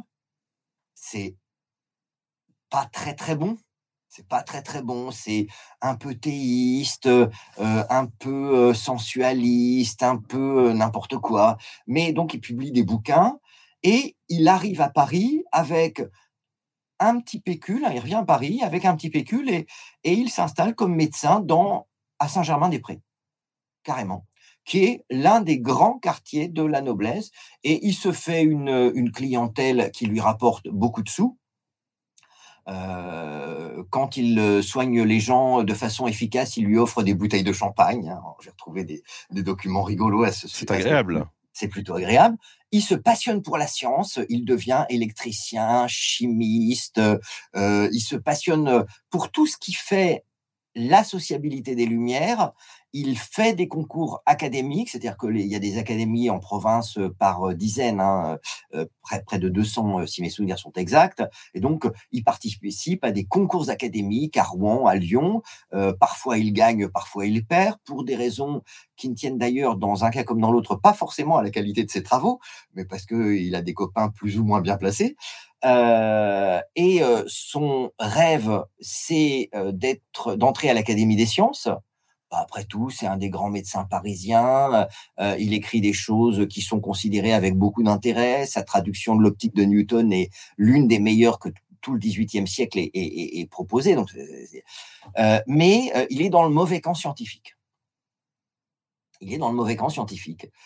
il y a grosso modo le clan des analystes, dont Lavoisier est le patron, qui pensent que l'objectif de la chimie, c'est de découper pour trouver les éléments, les atomes, le mercure. Hein. donc c'est Lavoisier et son équipe qui proposent une nouvelle nomenclature appelant ainsi le vif argent, c'est l'ancienne dénomination mercure, etc., etc. et puis face à eux, il y a un autre clan qui a eu une importance considérable dans l'histoire de la science, qu'on va, que, que, je vais appeler par commodité le clan des synthétiseurs. Pour eux, l'objectif de la science, c'est pas de trouver les petits éléments, c'est de trouver le grand tout. Certains d'entre eux pensent que c'est euh, euh, l'harmonie universelle, D'autres pensent que c'est un, matériau euh, qui a eu une très grande importance au XVIIIe siècle, qui s'appelle le phlogistique. Euh, Marat, son truc, c'est le fluide. Pense que le feu est un fluide, que la lumière est un fluide, que euh, la chaleur est un fluide, que l'électricité est. Donc, il voit des fluides partout. rétrospectivement, ça n'est pas forcément complètement idiot. Mais donc, c'est le mauvais camp c'est-à-dire que c'est le camp qui n'a plus la majorité à l'Académie des sciences. Et il se fait bouler à chaque fois qu'il tente d'y entrer. Euh, et très rapidement, comme c'est quand même un peu une tête de cochon, il se met plus qu'en froid avec euh, des noms aussi peu importants que Lavoisier ou Condorcet. Ouais, mauvaise idée. ça n'est pas la bonne idée. Ça n'est pas la bonne idée, mais je pense qu'en matière de relations interpersonnelles, Marat a eu très peu de bonnes idées. Mais alors, en tout cas, c'était quelqu'un qui avait euh, beaucoup de contacts aussi à, l'international. Il parlait plusieurs langues? Ah, il est super. J'en suis jaloux. Hein. Il est hyper polyglotte. Il écrit et parle parfaitement anglais. Il lit, ça c'est certain, euh, et il le parle probablement l'allemand. Il écrit évidemment en français. Il maîtrise, comme tout le monde, le latin et très probablement, il a appris le castillan. Donc, euh, c'est un homme des Lumières. C'est vraiment, de ce point de vue-là, aussi un homme des Lumières. Je, crois que j'ai omis de dire qu'entre-temps, il était passé, il s'était fait initier à la maçonnerie. Enfin, on en avait parlé tout à l'heure. When you make decisions for your company, you look for the no-brainers. And if you have a lot of mailing to do, stamps.com is the ultimate no-brainer. It streamlines your processes to make your business more efficient, which makes you less busy. Mail checks, invoices, legal documents, and everything you need to keep your business running with stamps.com. Seamlessly connect with every major marketplace and shopping cart. Schedule package pickups and see your cheapest and fastest shipping options from different carriers with rates up to 89% off USPS and UPS rates. And with the stamps.com mobile app, you can take care of mailing and shipping wherever you are. Make the same no-brainer decision as over 1 million other businesses with stamps.com. Sign up with code program for a 4-week trial plus free postage and a free digital scale. No long-term commitments or contracts. That's stamps.com. Code program. Bon, il y a ce foisonnement euh, intellectuel chez lui et chez, et chez les autres, mais est-ce qu'il était prédestiné, entre guillemets, à devenir euh, révolutionnaire ou ça lui est tombé un petit peu dessus? Prédestiné pour un calviniste, c'est plutôt marrant. Euh, je te l'ai dit, dès 1770, il s'est intéressé à ce qui s'était passé à Londres. Hein, euh, l'affaire Wilkes, c'est le nom qu'on donne à cette période. Ça l'a intéressé. dès cette époque-là, il a des idées politiques qu'il exprime dans, par exemple, Change of Slavery, hein, son premier bouquin, euh, qui sont assez claires. Le peuple est asservi par les puissants et les riches, et entre le peuple et les riches n'existe qu'une relation d'asservissement et de violence. Donc ça, c'est sa représentation euh, de, euh, des relations sociales, qui est une représentation qui très précocement est une représentation qu'on peut qualifier de, violente. Hein. L'idée de la lutte des classes est une idée qui, à laquelle il aurait probablement, enfin, c'est un peu facile de faire parler les morts, mais en tout cas, elle ne, elle ne lui aurait, à mon avis, pas été étrangère. Donc, il a l'impression pendant très longtemps que il n'y a pas grand-chose à faire, donc il essaye de vivre le mieux possible, mais vraiment le mieux possible. Hein. Il a même essayé de se faire anoblir dans la société où il a fait son trou. Mettons la société parisienne des années 1780. Lorsque il se passe quelque chose, lorsque Louis XVI, en janvier 1789, demande à toutes les Lumières de s'exprimer pour faire part de leurs idées. Eh ben, Marat, il fait comme tout le monde. Hein. Il écrit un projet de réforme constitutionnelle un peu conforme à ses, à ses engagements anciens, qui s'appelle l'offrande à la patrie, euh, qu'il fait suivre en, en juin 89 d'un supplément à l'offrande. Autrement dit, euh, il s'engage dans le processus révolutionnaire très précocement, mais au départ, dans une normalité d'action euh, complète. C'est un homme des Lumières, il écrit. La particularité, c'est que comme il a vu en Angleterre quelle pouvait être l'influence des journaux, à travers en particulier un journal qui s'appelait Les Lettres à Junius, qui a eu un, rôle important dans les émeutes de 70 à Londres, eh ben, assez rapidement, il a eu envie lui aussi de faire un journal. Faire un journal, c'est pas très cher. À l'époque, euh, on, tire 5000, 5000 exemplaires d'un journal pour mutatis mutandis, qui serait l'équivalent d'une centaine d'euros aujourd'hui. Euh, euh, donc c'est assez facile à faire. Et dès le mois de juillet 1789, dès le mois de septembre pardon 1789, il se lance dans une opération.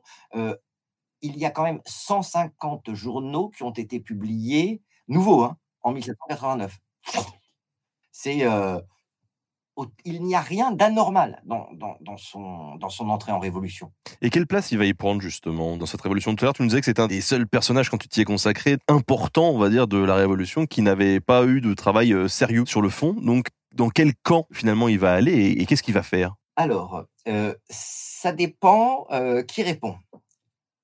Si c'est Marat, tout. Si c'est Marat, il a tout fait prise de la Bastille, les journées d'octobre, euh, la prise des Tuileries en, en 1780, tout. C'est le Bernard Lavillier de la Révolution. Il a Jusqu'à euh, moins, le, moins les talents de boxeur. Euh, jusqu'en 1780, donc jusqu'à sa mort, c'est lui qui a. J'étais là, monsieur, j'étais là. bon, mais je crois qu'il c'est un ancien président de la République qui expliquait gravement qu'il était allé sur le mur de Berlin. Et en fait, il n'y était pas Euh, donc, euh, il a la volonté d'apparaître comme euh, un révolutionnaire qu'on qualifierait aujourd'hui d'hyperactif. On n'est pas forcé de le croire. les sources, ce sont ces journaux. Et là, il en a beaucoup, beaucoup, beaucoup, beaucoup écrit. Et ces journaux, il a pu en écrire beaucoup parce qu'ils se sont vendus. Sinon, il n'y a plus de sous-papa, il n'y a plus de sous-maman, on arrête. Euh, donc, les jours, euh, il a toujours été à découvert, hein, mais suffisamment audible, suffisamment vendu, diffusé, pour qu'il euh, trouve de généreux mécènes. Donc, il a eu une importance comme journaliste. Ça, c'est le deuxième point. quand je dis qu'un journal, ça fait, ça, coûte pas cher, hein, en voilà un. Voilà. Ça, pardon, voilà, c'est mieux. Ça, c'est un ami du peuple authentique. Ah oui, alors j'avais oublié de vous prévenir, euh, Olivier et Cocard est le genre de personnage qui te sort des originaux comme ça, du, dessous de, sa chaise. Pour C'est pas tout à fait de dessous ma chaise, parce qu'il serait beaucoup plus abîmé que ça. Euh, ça veut dire que, hein, quand je disais que c'est pas cher, hein, c'est du papier tout jaune, tout moche, euh, c'est imprimé en tout petit parce que comme ça on peut faire tenir beaucoup de lettres. Donc ça n'est vraiment pas une production très chère, mais il a quand même publié près de 700 numéros de l'Ami du Peuple et près de 300 numéros des successeurs de l'ami du peuple. Vous imaginez, euh, euh, et c'est lui qui écrit tout. Hein. Là, il, là, il y a 8 pages. J'ai écrit quelques bouquins et effectivement, je vois, le je vois la charge de boulot. Ouais. tu, tu- tu sens, le, tu sens le problème. Donc, euh, il a une activité médiatique qui euh, n'est pas forcément couronnée de succès financier, mais qui en tout cas euh, rencontre un véritable public. Ça, c'est une certitude. Du coup, il est connu. Alors, euh, il a très probablement une vraie audience qu'on qualifierait de populaire auprès de ceux qu'on appelle à partir de 1791-92 les sans-culottes. Ça, il, est probablement l'une des personnalités qu'ils aiment bien, une sorte de, de leader politique qui n'a pas forcément de pouvoir, mais qu'on aime bien. Euh, et assez rapidement, comme il adore se mettre en avant, il est détesté par tous ceux qui sont grosso modo à sa droite. Et quand je dis détester, euh, moi j'ai un petit portrait de lui euh, rédigé par un conventionnel là juste. Euh, euh, fou, cruel, inconséquent, il étudia la médecine, vint s'établir à Paris, s'occupa d'anatomie, fit métier de charlatan, en vendant des simples qui guérissaient de tous les maux. La misère le réduisait à mendier souvent sa vie. Il se fit donner le titre de médecin des écuries de Monsieur Comte d'Artois. Au premier éclair de la Révolution, il se fit journaliste. Euh, son journal qu'il intitula L'ami du peuple était un pamphlet ordurier contre le roi, la famille royale, les grands. Il prêchait le meurtre et le pillage, etc., etc., etc. Euh, euh, et des, portraits comme celui-ci, hein, euh, on en a dès 1791, dès 1791, mais des charrettes. On pourrait faire un best-of, euh, plutôt si, tu as un Twitch de 4 heures, on te fait tous les portraits de Marat les uns après les autres. Euh, donc il est, il est connu, il est considéré comme important, et des gens qui au début de la Révolution le trouvent plutôt rigolo, à la fin de la Révolution le trouvent beaucoup moins rigolo. C'est le cas de ceux qu'on appelle les Girondins. Euh, ce qu'il a réussi à faire, c'est créer autour de lui une espèce de fixette. Notre ami Marat n'a jamais été pris au sérieux, même quand il était député conventionnel, par ses collègues. Euh, parmi ceux qu'on appelle les montagnards, l'immense majorité de ses chers collègues de la Convention, donc on est après 1792, le considèrent comme euh, un personnage un peu baroque, commode parce que le peuple l'aime bien, mais euh, pas exactement fréquentable. Or, alors que son pouvoir réel est euh, quasi nul, législativement, il a fait deux trucs, je crois, au cours de son année de, de, de son année d'activité. Les Girondins se convainquent de l'idée que c'est lui le boss. Et ça, c'est- c'est incroyable Grâce à sa production littéraire? Grâce à sa production littéraire, grâce à un sens de la gesticulation et de la mise en scène, un jour il arrive à la convention, alors tout le monde le hue, il sort un pistolet et le plaque contre sa tempe en disant je suis prêt à me brûler la cervelle. Dit Ah oh enfin bon, euh, il, a une telle capacité euh, euh, oratoire, médiatique, il a un tel sens de, de l'événement que des gens qui sont pourtant intelligents, rodés en politique, qui sont les Girondins, se laissent avoir, au point qu'ils lui font ce qui est incroyable. Il est un conventionnel qui est le premier à être mis en accusation devant la Convention. La Convention décide de le faire décréter d'accusation, donc il est envoyé au tribunal révolutionnaire. Évidemment, le tribunal révolutionnaire l'acquitte. Et donc, euh, on le ramène euh, le peuple en liesse le ramène sur les épaules dans l'enceinte de la Convention. Et là, moi, si j'avais été Marat, euh, j'aurais fait ça aux Girondins. bleu, bleu, bleu. Donc, c'est un type qui n'a pas de pouvoir réel, mais qui est considéré comme ayant une influence réelle, euh, laquelle est infiniment euh, discutable. Il aurait eu sa place sur Twitter. ah oui, voilà, c'est euh, vrai que tu, tu vois, je, je n'y avais pas pensé, mais le, son côté influenceur me semble, me semble réel. Je crois qu'on tient une piste de développement sur un script, Olivier. Ouais, ouais, c'est. C'est vrai que si le grand public connaît Marat, c'est moins pour euh, sa non-œuvre du coup euh, révolutionnaire, euh, comme tu le dis, que pour le fait qu'il ait été assassiné dans son bain. Alors, euh, techniquement, donc, euh, c'est en fin de journée, le 13 juillet 1793. Euh, il est dans son bain parce qu'il est très malade. Ça fait trois semaines qu'il ne va plus à la Convention tellement il est malade. Alors, c'est une vraie maladie. On ne sait pas ce que c'est. C'est une maladie dont le diagnostic a changé avec le temps. c'est également d'ailleurs très rigolo, hein, ces changements. Mais donc, il, est vraiment malade et il est, il est médecin, il le sait. Il est subclaquant. Euh, il, sait que ça va plus durer très très longtemps cette affaire-là. Donc, pour, euh, en plus, on est en juillet et il fait vraiment très très chaud. Donc, il est dans son bain parce que ça apaise les démangeaisons qu'il a, parce que ça lui permet de, tenir et de continuer à travailler un peu. Il est en train de travailler lorsque il entend du bruit dans la pièce à côté. Il entend euh, son, son épouse Simone Évrard euh, et euh, l'une de l'une des femmes euh, qui, sont avec elle se, disputer avec une autre femme inconnue qui dit je veux le voir je veux le voir je veux le voir il en a je pense qu'il a la calebasse en feu hein, vraiment donc bon vous la faites entrer si vous faites la terre mais faites-la entrer donc arrive devant lui, donc il est, c'est un homme de 50 ans, euh, tout nu dans son bain, mais on voit pas grand-chose. Hein, euh, donc arrive devant lui une grande jeune fille euh, qui lui explique qu'elle a des noms de Girondins à lui faire connaître, et lui, toujours dans son délire de dire, je vais tous les faire guillotiner. Ça n'a mais voilà. Donc il dit ça, et elle sort un couteau de son sein, enfin euh, pas entre ses seins, euh, voilà, elle sort un couteau de son sein et boum, d'un seul coup d'un seul, elle le lui plante dans l'artère qui est juste en dessous du cœur. Le sang jaillit, il a le temps de crier à moi ma bonne amie et puis quick, il est mort. Euh, la meurtrière reste là, attendant d'être écharpée par la foule des tyrans en délire, et à sa grande surprise, on l'arrête on lui dit qu'il va falloir qu'elle pense à trouver un avocat, parce que ce qu'elle a fait, c'est mal, et qu'elle va donc avoir droit à un procès. C'est pas du tout ce qu'elle avait prévu. Hein. Elle, elle pensait qu'elle allait être écharpée, euh, enfin, genre, je suis une martyre. Donc, euh, euh, voilà techniquement ce qui s'est passé. Pourquoi cette femme a fait irruption dans sa salle de bain alors qu'il était pépère en train de profiter? Alors, pépère, c'est pas sûr, mais enfin, en tout cas, il était en train de bosser dans sa salle de bain.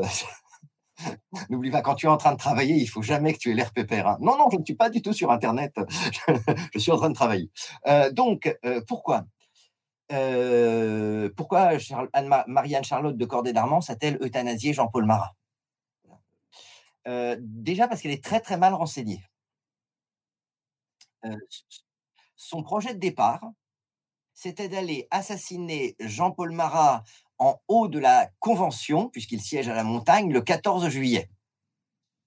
Donc, quand elle est partie de Caen, quelques jours auparavant, euh, Caen où les nouvelles arrivent vite hein, quand même, eh ben, elle n'est pas au courant que Marat, ça fait deux semaines qu'il a plus mis les pieds à la Convention.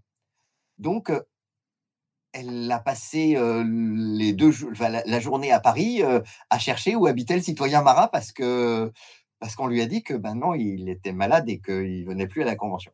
Donc, euh, pourquoi elle le tue comme ça? Déjà parce qu'elle s'est gourée qu'elle n'a pas pu le tuer autrement. C'est vrai qu'en euh, haut de la montagne, le 14 juillet, ça aurait euh, eu un peu de la gueule. Là, dans une baignoire, c'est pas le même. deuxièmement, alors on peut avoir des politiquement parce qu'elle est très influencée par ce que lui disent les Girondins qui se sont réfugiés à Caen sur Marat. depuis le mois de juin, les Girondins ont été proscrits de la Convention. On leur a demandé de se barrer chez eux. Et donc, une partie d'entre eux s'est en effet réfugiée à Caen. Et là, eh ben, ils sont reçus par toute la bonne société à laquelle appartient euh, Marianne Charlotte de Corday d'Armand, et ils expliquent que le grand méchant responsable de tout le sang versé par euh, la Révolution et qui fait que la République, ça n'est pas aussi gentil que dans euh, Jean-Jacques Rousseau, le grand méchant, c'est Jean-Paul Marat. Et l'un d'entre eux, qui est d'ailleurs un ancien élève de Jean-Paul Marat, parce que la vie est compliquée, l'un d'entre eux laisse même échapper l'idée que, ah, quand même, si on le tuait, ça serait bien. Marianne Charlotte de Corday d'Armand décide que ça va être elle. Alors, elle est l'arrière-petite-fille de Corneille, et donc, le côté, les femmes qui ont le swag et qui sont prêtes à sacrifier leur vie pour la bonne cause, elle connaît. comme elle a été bien élevée, elle sait que Judith a tué Holoferne pour sauver le peuple. donc, il y a. C'est une jeune femme qui est très profondément seule et qui sait que ça va pas s'arranger. Parce que bah, elle a à peu près rompu avec toute sa famille. Ses deux frères sont partis en émigration. son père regarde soigneusement sous la table pour éviter qu'on se souvienne de lui. Enfin bon, donc elle ne pourra pas se marier. Elle est trop vieille et elle n'a pas de dot. Et elle est aristocrate. Donc, aristocrate, 25 ans, pas de dot, sauf a épousé euh, un Pégus qui est absolument euh, inenvisageable, c'est mort. Elle ne pourra plus être moniale parce qu'on a fermé les couvents. La tuile. Et oui, euh, c'est tout, Donc, c'est une jeune femme qui a une vraie culture, c'est incontestable, qui est extrêmement sensible à ce que disent, à ce que dit son entourage. Euh, et qui fait une fixette. On parlait de fixette, hein, donc Marat, il a quand même cristallisé les fixettes, et qui fait une fixette sur Marat qui décide, et qui décide d'aller le tuer. C'est euh, carrément prémédité euh, pour, pour exister, pour devenir l'héroïne de la République ça reste pour moi euh, un geste. Euh, le, personnage de, Charlotte Corday, dont la seule célébrité est d'avoir assassiné un représentant du peuple élu au suffrage universel euh, tout nu dans sa baignoire. Donc j'ai un peu de mal à, manifester une profonde admiration pour, elle. Hein. Je ne fais pas partie de la littérature larmoyante. elle n'a jamais lu une ligne de Marat elle tue quelqu'un parce que des gens sympathiques et crédibles lui en ont dit du mal. Alors, il y a quand même du level hein, euh, euh, en, mal. Donc, euh, probablement aussi l'atmosphère générale, qui est une atmosphère de, violence, a-t-elle accompagné son geste? Ça, reste un, geste qui, à mon avis, mérite autant d'explications historiques que d'explications psychologiques. Mais euh, moi, je ne suis pas psychologue, euh, et puis euh, le matériau de base reste très compliqué à manipuler. Bah écoute, si en tout cas tu n'es pas psychologue, peut-être que tu peux nous initier à la, à la divination. À ton avis, et si Marat n'avait pas cané dans son bain ce jour-là? Oui, il serait mort trois jours après ou quatre jours après. Voilà. Est-ce qu'en trois jours, il aurait eu le temps de changer la, face du, du, Ah non, pas du tout. Il serait, euh, on aurait euh, célébré ses funérailles comme on les a célébrées, euh, sauf que là, il n'aurait pas été assassiné, donc ça a donné un peu plus de classe. Mais on lui a fait des très belles funérailles pour martyr de la liberté. il serait devenu plus ou moins un martyr du peuple aussi, député mort d'épuisement à la tâche, ayant ruiné sa santé pour défendre le. Ça n'aurait rien changé. Ça aurait été l'Uchronie la plus nulle de l'histoire. Dans, le petit bouquin là, sur Tuer le pouvoir, euh, en réalité, euh, euh, en règle générale, les assassinats politiques, ça ne sert à rien. J'en ai trouvé deux qui ont un peu servi à quelque chose, si tant est qu'on puisse s'en réjouir. Mais sinon, l'immense majorité des assassinats politiques ne changent rien. Ah, on nous signale quand même hein, que ça n'aurait pas donné un beau tableau. On a complètement raison. C'est vrai. Euh, tableau qui d'ailleurs a été euh, immédiatement commandé. On annonce euh, l'assassinat à la convention de, Marat. Alors, ah bon, ben, c'est un peu embêtant. ils sont tous conventionnels. Donc, en même temps, tous se disent, mais peut-être ça pourrait ça va m'arriver à moi aussi. Donc, ça permet de mieux comprendre pourquoi quelques mois après, on fait la terreur. Mais donc, dans le premier moment, c'est que à la convention, il y, a il y a un peintre qui a été élu qui s'appelle Jacques-Louis David, et Jacques-Louis David, il a déjà fait un tableau pour un député, lui aussi assassiné le 20 janvier précédent, le Pelletier de Saint-Fargeau. Et donc, euh, bah, comme il en a fait un, il y en a un député qui lui dit euh, Tu vas nous faire un petit tableau de Marat aussi. Comme David est par ailleurs un vrai copain de Marat, enfin était un vrai copain de Marat, il dit et je le ferai. Hein, donc on a les, traces de, la discussion. Et donc la convention adopte la motion qui, va qui autorise David à faire comme pendant à Le Pelletier le tableau de Marat. Et il choisit une représentation christique de Marat. On aurait pu parler euh, euh, peut-être plus en profondeur d'autres figures de ces héritiers, on va dire, des Lumières. D'ailleurs, il me semble qu'on parlait de bourgeois, mais qu'ils n'étaient pas tous forcément, cette élite intellectuelle, riche. Non, bien sûr, hein, c'est euh, la bourgeoisie, c'est un statut dans l'Ancien Régime qui fait qu'on a le droit de participer aux affaires d'une ville, aux affaires d'un bourg. Bourgeois, c'est quelqu'un qui a le droit de participer aux affaires de la ville. et donc, certains artisans, même s'il n'y en a pas, euh, il y en a pas, il y en a à la convention, mais il y en a pas auparavant. Certains artisans euh, ont une forme de droit de bourgeoisie. Euh, dans ces hommes des Lumières, il y en a que dont Voltaire s'est moqué en, les traitant de Rousseau des ruisseaux.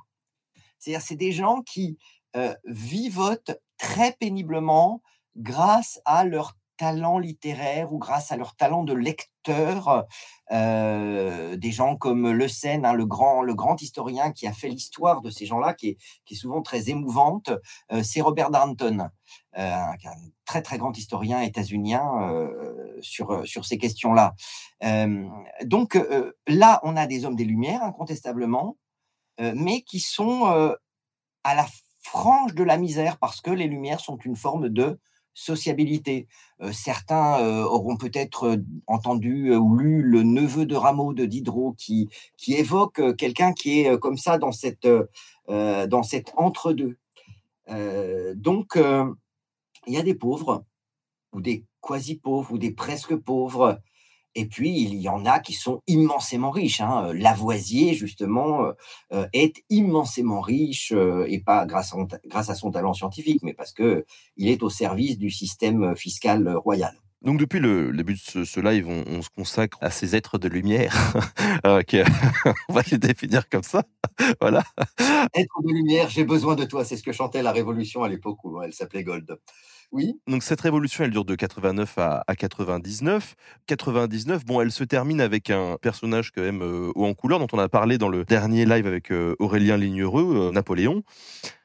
Napoléon, justement, il va avoir un rôle quand même assez important à partir d'un moment donné. Est-ce qu'il est lui aussi membre de ce groupe social? Comment il se démarque en fait? À l'origine, il ne s'en démarque pas vraiment, hein, c'est-à-dire, y compris d'ailleurs la tradition que je n'ai pas pu vérifier la tradition veut que parmi les livres de chevet de Napoléon, il y avait Les chaînes de l'esclavage, c'est-à-dire la traduction par Marat de son premier ouvrage Chains of Slavery. Euh, j'ai mis euh, suffisamment de paires de gants pour qu'on comprenne que euh, c'est pas complètement sûr. Toujours est-il que Napoléon, qui est issu d'un monde où la question de la nation et la question de la patrie euh, font partie des interrogations constantes. Hein, il est corse, euh, donc euh, l'articulation nation-patrie, elle est, elle, est compliquée. Napoléon, qui a fait ses études dans des écoles militaires où on enseigne l'histoire et la géographie, est quelqu'un qui a la culture du temps des Lumières. ce qui m'a frappé lorsque j'ai travaillé sur lui, c'est qu'il fait partie de cette génération sur laquelle je, je travaille, qui commence à considérer que c'est un peu des hommes du passé. Il les, euh, les, gens qui sont encore dans l'esprit des Lumières, il les appelle souvent les idéologues avec une espèce de mépris, un peu comme euh, euh, Charles Maurras lorsqu'il appelle les, les, Dreyfusards des intellectuels. Hein, donc, c'est des, des, idéologues. Et ce qu'a fait Napoléon, qui le démarque vraiment du temps des Lumières, c'est justement qu'il a détruit de facto une partie des sociabilités qui constituaient le monde des Lumières. Il a détruit, euh, il a euh, confirmé la destruction du système académique, il a réorganisé d'une façon qui, euh, qui le rendait incapable de, de, redevenir ce qu'il avait été. il a mis sous contrôle les loges maçonniques, il a mis au maximum sous contrôle le monde des salons, et, ça, ça n'était pas extrêmement simple, mais euh, euh, du coup, euh, Madame de Stel a été obligée de se barrer, enfin bon, et, donc, il a brisé les, les logiques qui étaient les logiques qui identifient les Lumières. D'accord. Justement, vis-à-vis de la maçonnerie qui était un socle fort de ces cercles-là. Il la met sous contrôle, vraiment. Il, autorise quelques loges à survivre. Hein. je, n'ai plus les chiffres en tête, mais c'est vraiment quelques unités survivent durant, le, durant le, les débuts du consulat. Et sous l'Empire, il réautorise l'ouverture de loges, mais entièrement sous contrôle, c'est-à-dire que la liberté de discussion, qui était l'une des marques de fabrique de la maçonnerie, disparaît. Euh, ça rechange paradoxalement sous la Restauration, où euh, on a réapparition d'une maçonnerie euh, relativement libre. Donc on a, on a pas mal de questions hein, euh, qui nous sont posées, on en a même de plus en plus, je défile mon, mon document là. On a euh, Igo Toto qui nous demande, les nobles euh, au départ de la Révolution, enfin les bourgeois qui voulaient plus de liberté, est-ce que c'était pas pour faire plus de business, avoir plus de liberté économique? Ça dépend. Et vraiment là, ça dépend. certains trouvent dans cette demande de libéralisme le moyen de faire plus de business. Alors, autour des Girondins, par exemple, euh, vous avez euh, un certain nombre de banquiers, dont le plus célèbre est Clavière, euh, qui, sont, qui ont utilisé la Révolution pour faire des affaires et qui y sont d'ailleurs très très bien arrivés. Donc ça c'est, mais incontestablement, il y a parmi ces parmi ces hommes qui qui pensent liberté, libéralisme, des gens qui qui sont convaincus que cela va permettre de rendre le peuple plus heureux. Euh, je pense à quelqu'un comme François de Neuchâteau, qui est l'un des grands économistes de la fin du XVIIIe siècle. Euh, il, me semble qu'il est moins, euh, moins intéressé et plus profondément convaincu que ça doit marcher que d'autres. je rappelle que Robespierre lui-même euh, n'est absolument pas revenu sur ces lois qui étaient des lois véritablement révolutionnaires, qui étaient les lois d'Allard et Le Chapelier, les lois qui interdisent la grève et qui interdisent les syndicats. Il ne revient pas dessus.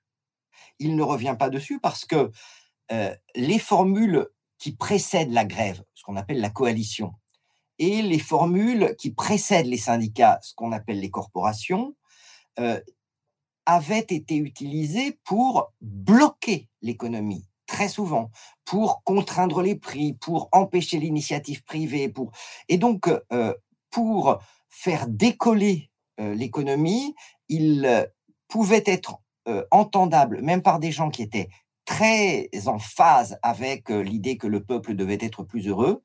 Il pouvait être entendable que une certaine liberté commerciale ou économique exista. Je viens de passer un imparfait du subjonctif là. Oui, mais c'est pas grave, c'est littéraire. voilà. Je suis désolé, ça m'a échappé. Ah, ah on, a, une question de Moradim que je vais te soumettre comme ça. Je, ne fais que transmettre les questions pour que tu puisses réagir dessus. Voilà. Louis XVI n'était-il pas le premier révolutionnaire par les mesures qu'il voulait mettre en place? Euh, Peut-être Morazim a-t-il lu la biographie de Louis XVI euh, récemment sortie euh, par Aurore Chéry. Qui est une histoire, c'est même une de mes anciennes élèves, c'est vous dire. Hein. Aurore Chéry développe dans un ouvrage qui s'appelle Louis XVI l'intrigant l'idée qu'en effet, l'objectif de Louis XVI, c'est vraiment de faire la révolution, d'instaurer la République, et que pour cet objectif, il a même accepté de sacrifier sa vie. je ne suis pas convaincu par, cette, par cette thèse, parce que il est assez facile de trouver d'innombrables moments où Louis XVI s'est effectivement comporté comme un vrai réac. Euh, il y a d'innombrables moments où euh, il est tenté par la politique de Léo Dagan et non pas par celle de Bohort. Hein, donc, on va tous les cramer plutôt que euh, discutons petite fleur pour la fête du printemps.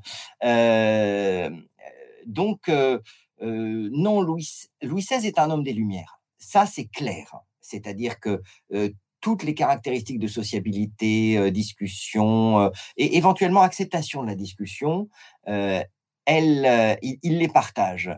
Mais il, en, l'état actuel des sources, y compris des sources que, qu'Aurore a pu, qu'Aurore Chéri a pu travailler, je ne suis pas convaincu par le fait qu'il ait été le principal acteur ou vecteur de la révolution. Il, il a tout fait jusqu'au bout pour la freiner et, et de ce point de vue-là, euh, la documentation de l'armoire de fer, euh, même si elle est partielle, euh, le confirme abondamment. Hein. Il aurait bien aimé être remis sur le, sur le trône. Rappelle-nous cet épisode fort glorieux de l'armoire de fer. Bah, donc le 10 août 1792, le palais des Tuileries est pris et le roi est déchu. Et donc, euh, non, je ne referai pas mon jeu de mots habituel. Euh, euh, le, roi est, déchu et en attendant de savoir ce qu'on va en faire, on n'est pas encore tout à fait sûr qu'on va lui faire un procès, ça se discute. Bah, on fouille le palais des Tuileries et là, on trouve derrière des boiseries une armoire secrète. Alors ça fait très mais où est Charlie ou les, jeux où il faut retrouver des trucs dans, internet, dans la dans, dans, des pièces secrètes.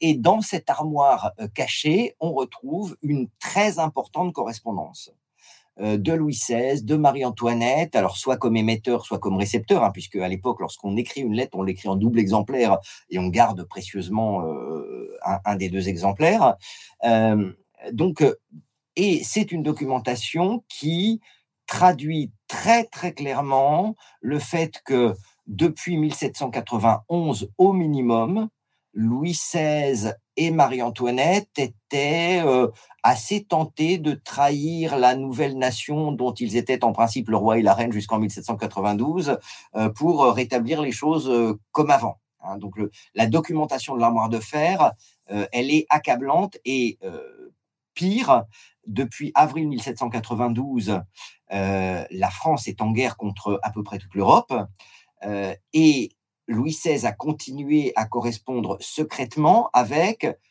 ses chers cousins, les rois et les empereurs de toute l'Europe, euh, pour leur dire que ça serait bien qu'ils se dépêchent de flanquer la raclée aux révolutionnaires à nouveau, je caricature, je synthétise, euh, sachant qu'une partie de la documentation de l'armoire de fer a curieusement disparu entre le moment où elle a été trouvée, le moment où elle, a été conservée par le ministre de la Justice, qui est un des dirigeants un peu, un peu ambigus de l'époque, qui s'appelle Brissot, et le moment où elle rejoint les archives.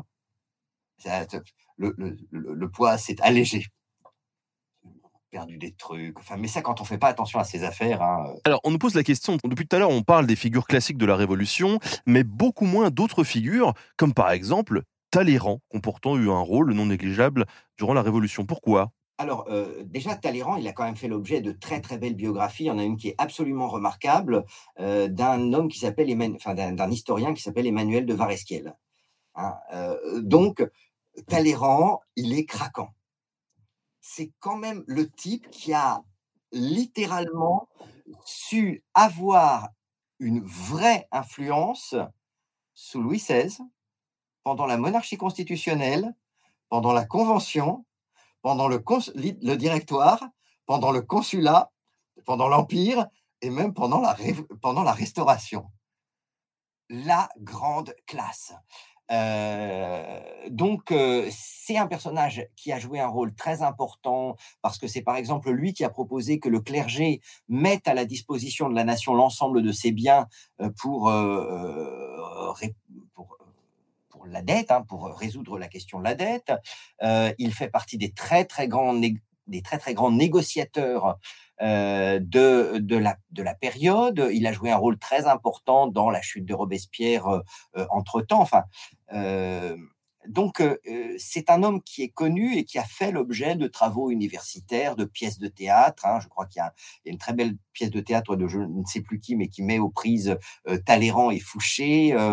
Euh, donc, euh, on n'est pas en présence d'une personnalité qui a été euh, universitairement aussi maltraitée que l'était Jean-Paul Marat. Justement, revenons-en à Marat un petit peu.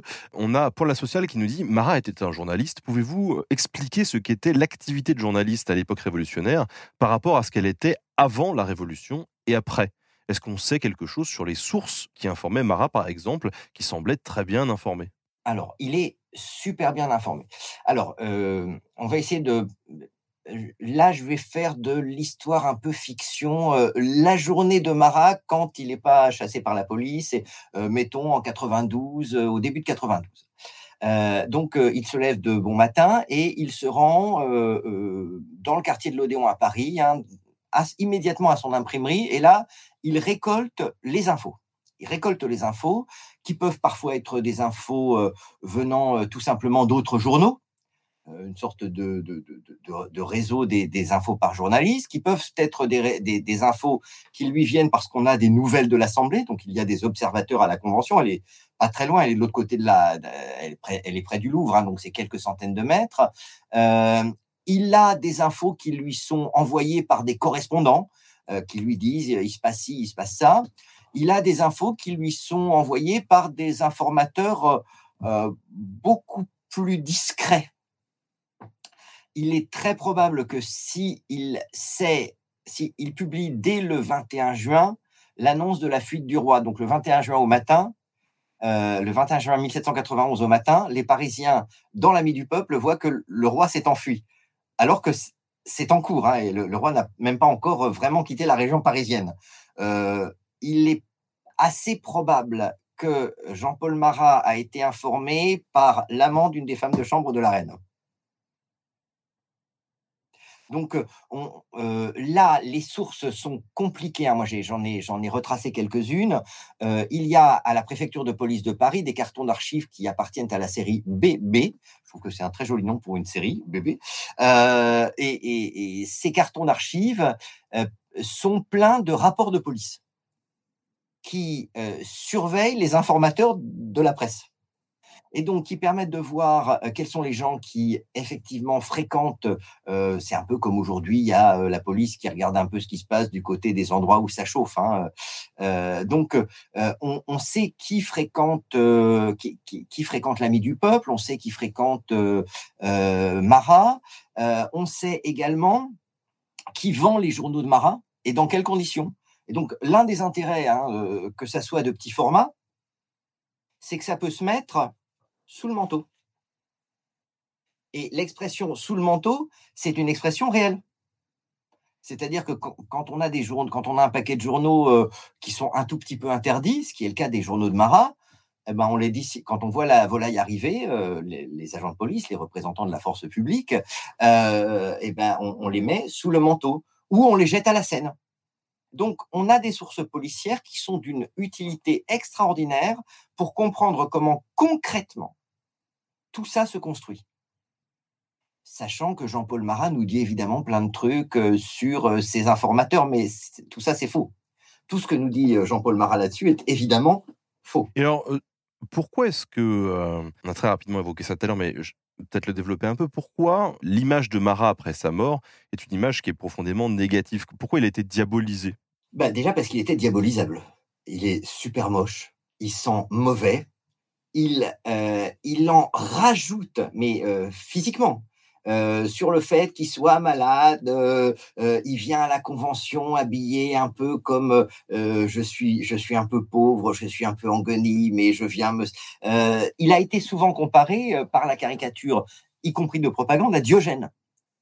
C'est le côté je, je, vends mon côté miséreux.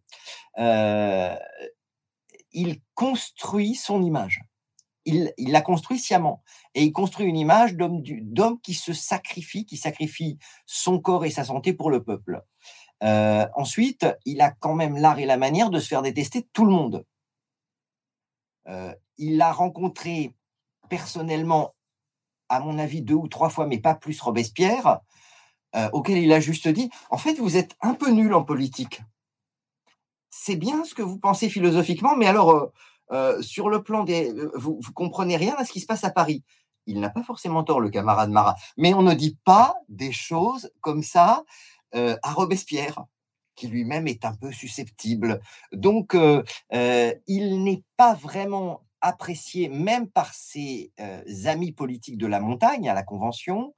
Et lorsque les Girondins veulent une tête de Turc, avant sa mort, on l'a dit tout à l'heure, hein, c'est lui qui choisit parce qu'il est spectaculaire, qu'il est visible. c'est un peu le drapeau rouge. Il y, a un Girondin, enfin un député girondin, qui a dit ultérieurement il était une sorte de maximum démocratique au-delà duquel il ne fallait jamais aller. Donc on, sait qu'il est, il est à la pointe littérale du combat de ce qu'on pourrait appeler la gauche. Et lorsque la lorsque la réaction, enfin, lorsque Robespierre est exécuté hein, en juillet 94, immédiatement on construit, on fabrique un monstre, pour reprendre l'expression de, Jean-Clément Martin que, que, tu avais invité, on fabrique le monstre Robespierre et avec le monstre Robespierre, on en trouve un autre qui est super commode, c'est Marat. Alors auquel on attribue tout, hein on lui attribue la mort de Lavoisier. Quand Lavoisier meurt, euh, ça fait un an que Marat est mort. Euh, et puis Lavoisier, il n'est pas mort euh, parce que la République n'a pas besoin de savants. Il est mort parce qu'il était fermier général et que donc il avait trop de sous, même si c'est bien triste que Lavoisier soit mort. mais on lui attribue les lois sur la terreur. Mais non, Charlotte Corday, en l'assassinant, a rendu pensable la mise en place du dispositif qu'on a appelé les lois révolutionnaires, hein, donc le, gouvernement révolutionnaire, et à laquelle on donne ensuite, auquel on donne ensuite le nom de, terreur.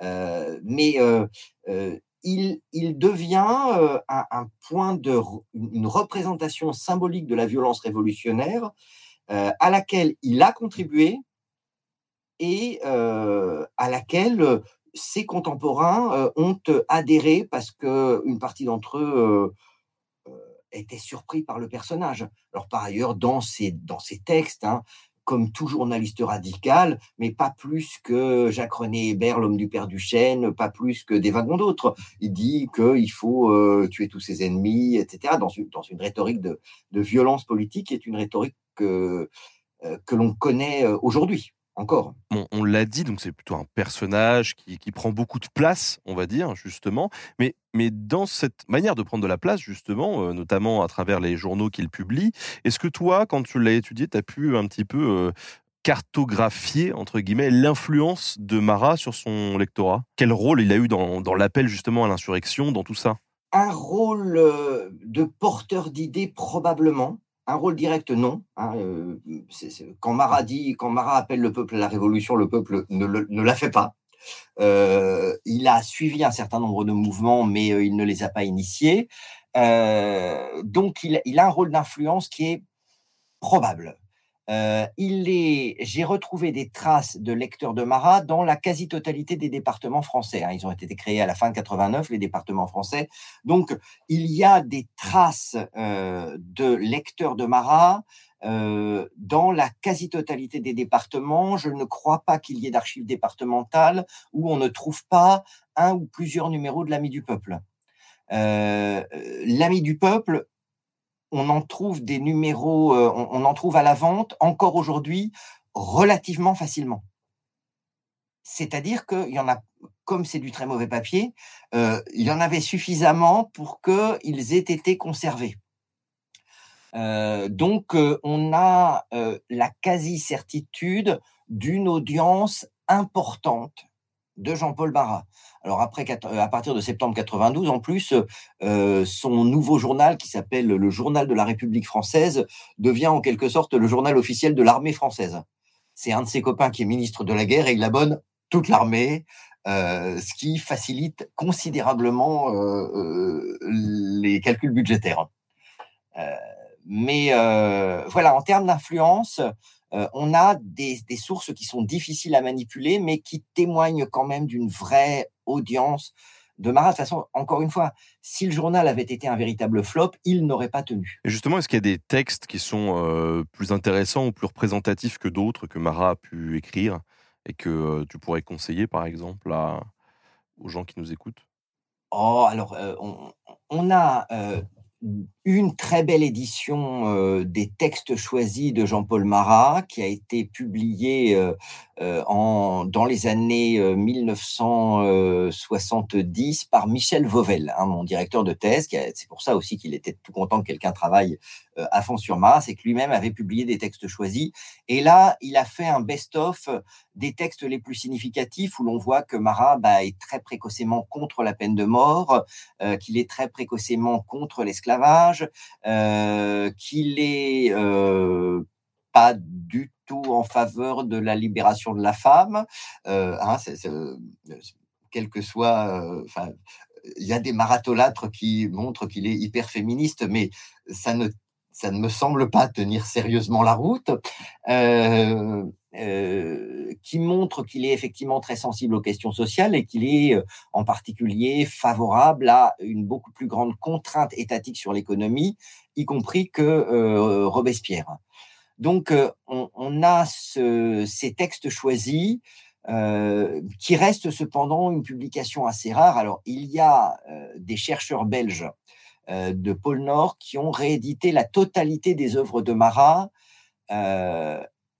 dans des, dans des conditions qui rendent l'utilisation de leur publication parfois un petit peu difficile, hein, mais euh, euh, ça reste de toute façon très rare. Hein, c'est, une toute petite maison d'édition et euh, ça coûte un rein et c'est, assez difficile à, c'est assez difficile à trouver. Euh, non, le, le, plus commode, c'est euh, les textes choisis de Marat, euh, si on peut les retrouver d'occasion aux éditions sociales. Pour le reste, il y a des, historiens aujourd'hui qui retravaillent sur Marat à fond, je pense en particulier à Guillaume Mazot. Il, ne m'entend pas, mais j'aimerais beaucoup qu'il me fasse un, Marat, Guillaume Mazot, parce que le mien, il, date. Hein. Et euh, on a, enfin, on pourrait rééditer euh, efficacement des textes euh, peut-être des textes choisis, peut-être pas un texte complet, parce que les textes longs de Marat, ils, sont, ils sont longs. Ils sont vraiment très, très longs. Ce qui est intéressant dans les textes des journaux, hein, c'est qu'ils sont faits pour être gueulés. C'est-à-dire qu'ils sont faits pour être dits, y compris à un public euh, qui ne lit pas, qui ne sait pas lire et qui ne sait pas écrire. Donc, c'est fait pour être gueulé et gueulé dans la rue. Et donc, ils ont une puissance rhétorique euh, qui force l'admiration. C'est, c'est admirablement écrit à partir du moment où euh, on comprend pourquoi, pour quel usage c'est écrit. C'est pas de l'écriture littéraire, c'est vraiment de l'écriture euh, rhétorique et il faut que la rhétorique, elle soit une rhétorique euh, à l'usage du plus grand nombre. On disait tout à l'heure que tu es en train de bosser sur un projet de bouquin autour de euh, qui étaient ces révolutionnaires. En attendant, ton ouvrage qui, sortira quand d'ailleurs? Théoriquement 2023-2024. Donc en attendant 2023-2024, si, euh, alors si les gens nous écoutent en replay en 2024, vous pouvez dès à présent euh, foncer à la FNAC et trouver le, le bouquin d'Olivier. Mais si vous écoutez ça en 2022, quelles sont tes recommandations pour essayer de, de cerner un petit peu mieux justement les, les acteurs de cette révolution? Est-ce que tu as des recommandations bibliographiques? Alors accessible, bon, tu, l'as dit tout à l'heure, j'ai commis moi-même une histoire de la Révolution française euh, euh, que, je, trouve plutôt très bien. Euh, Jean-Clément Martin en a commis une autre qui est également très bien. Hervé Levers en a commis une autre. Ça c'est dans, les manuels qui sont actuellement disponibles, un peu récents tout, ça est, enfin, c'est des, les manuels sur l'histoire de la Révolution française sont, euh, pour les trois que je viens de donner, euh, extrêmement commodes, faciles d'accès et bon, pour Jean Clément et pour Jean Clément Martin et Hervé Levers, c'est vraiment très très solide.